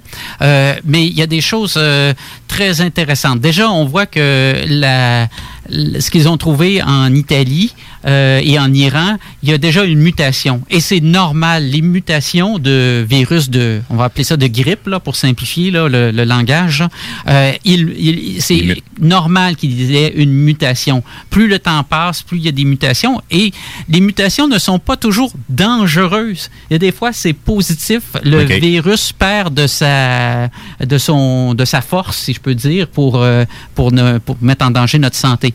faut pas perdre de vue que dans le cas du coronavirus, 4 personnes sur 5 qui, qui en sont euh, affectées euh, le combattent avec leur système immunitaire. Donc, euh, tantôt, en début d'émission, on parlait de l'importance de la santé, de se prendre en main et surtout de, de s'assurer d'être en bonne forme, donc d'avoir un bon système immunitaire. Euh, les gens qui ont des problèmes de santé chronique, comme moi, ben, c'est sûr qu'on a des, des préoccupations. Donc, qu'est-ce qu'on fait? Ben, on, on augmente nos doses de vitamines, on choisit les, bonnes les bonnes vitamines, on réduit nos contacts sociaux, on a des, des, acti- des, des activités de- d'hygiène, des euh, plus... Oui, c'est l'expert hein, que j'ai. Ouais, c'est sonnerie. J'ai oublié de fermer mon téléphone. Il y avait une petite musique de en arrière-plan. C'était quasiment propos. Alors, euh, Alors, euh, les, donc, les gens qui n'ont pas une santé euh, super, ah ben, on, on doit être un peu plus prudent. Les personnes âgées aussi. Et c'est pour ça que, comme à Seattle, en ce moment, il y a une éclosion dans un foyer pour personnes âgées. Et là, ils ont vraiment perdu le contrôle parce que ça a été mal fait dès le départ. Oui. Euh, c'est sérieux l'affaire du coronavirus, mais il faut pas euh, prendre panique euh, et il faut tout ça là, il faut prendre le temps d'observer puis voir comment ça se passe. C'est sûr que quand il y a des gens qui meurent, c'est- énervant, je peux le comprendre, mais il faut prendre le temps de voir comment les choses évoluent. Et puis oui, il va en avoir. Oui, le coronavirus va être parmi nous. Oui, il y a plusieurs d'entre nous qui allons l'attraper, mais la majorité, on va bien s'en sortir. Ben, c'est, c'est, c'est- faut dire qu'on est à Québec, puis les virus, ça tripe pas trop trop sur le fret, encore moins sur les chaleurs Ah, là, extrêmes. tu dis ça, là, par exemple, mais c'est intéressant parce que le coronavirus, c'est un virus qui, est, qui aime le froid et Oh. il déteste le chaud.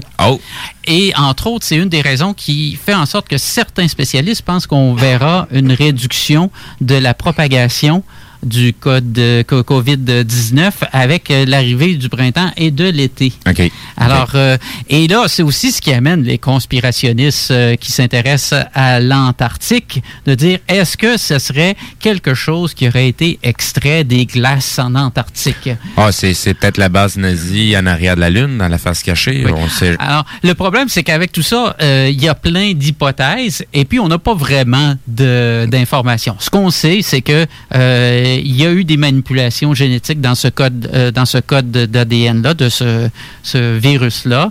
Est-ce que, est-ce que ça a été fait euh, volontairement à des fins militaires pour répondre à la question euh, de Carole, ou c'est a été, ça a été fait à des fins d'expérimentation? Bon, les deux sont probables.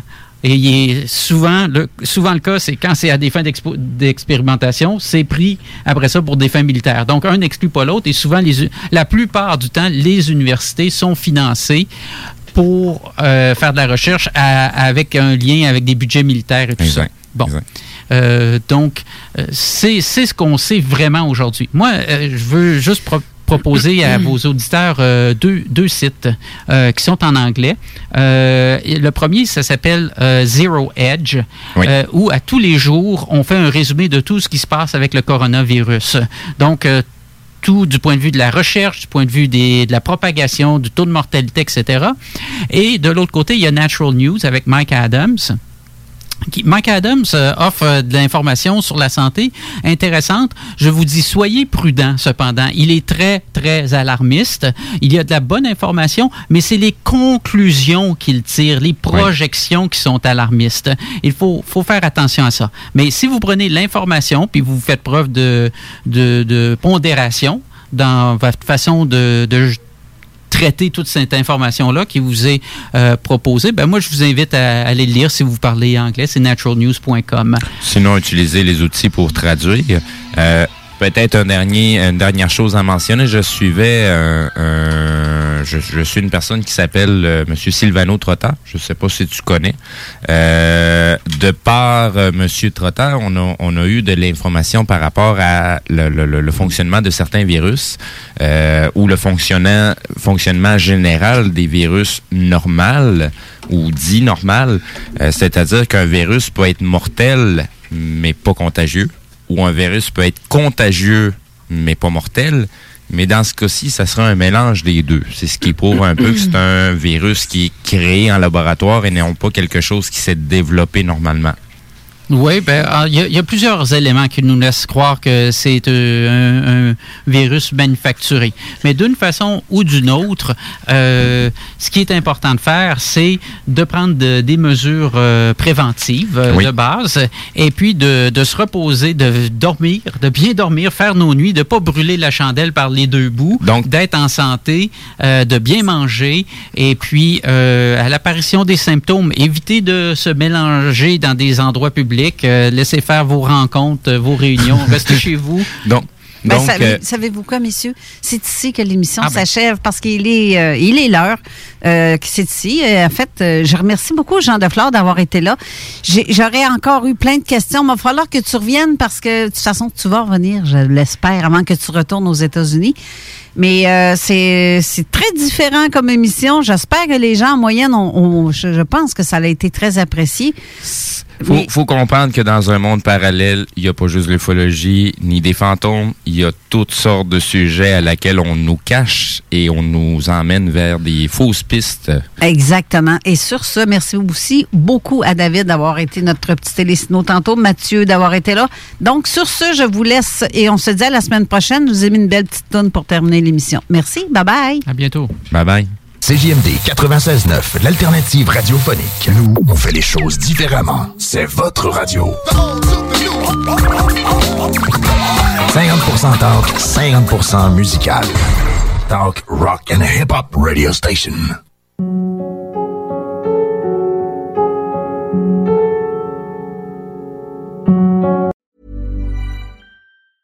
Ever catch yourself eating the same flavorless dinner three days in a row? Dreaming of something better? Well, HelloFresh is your guilt-free dream come true, baby. It's me, Kiki Palmer.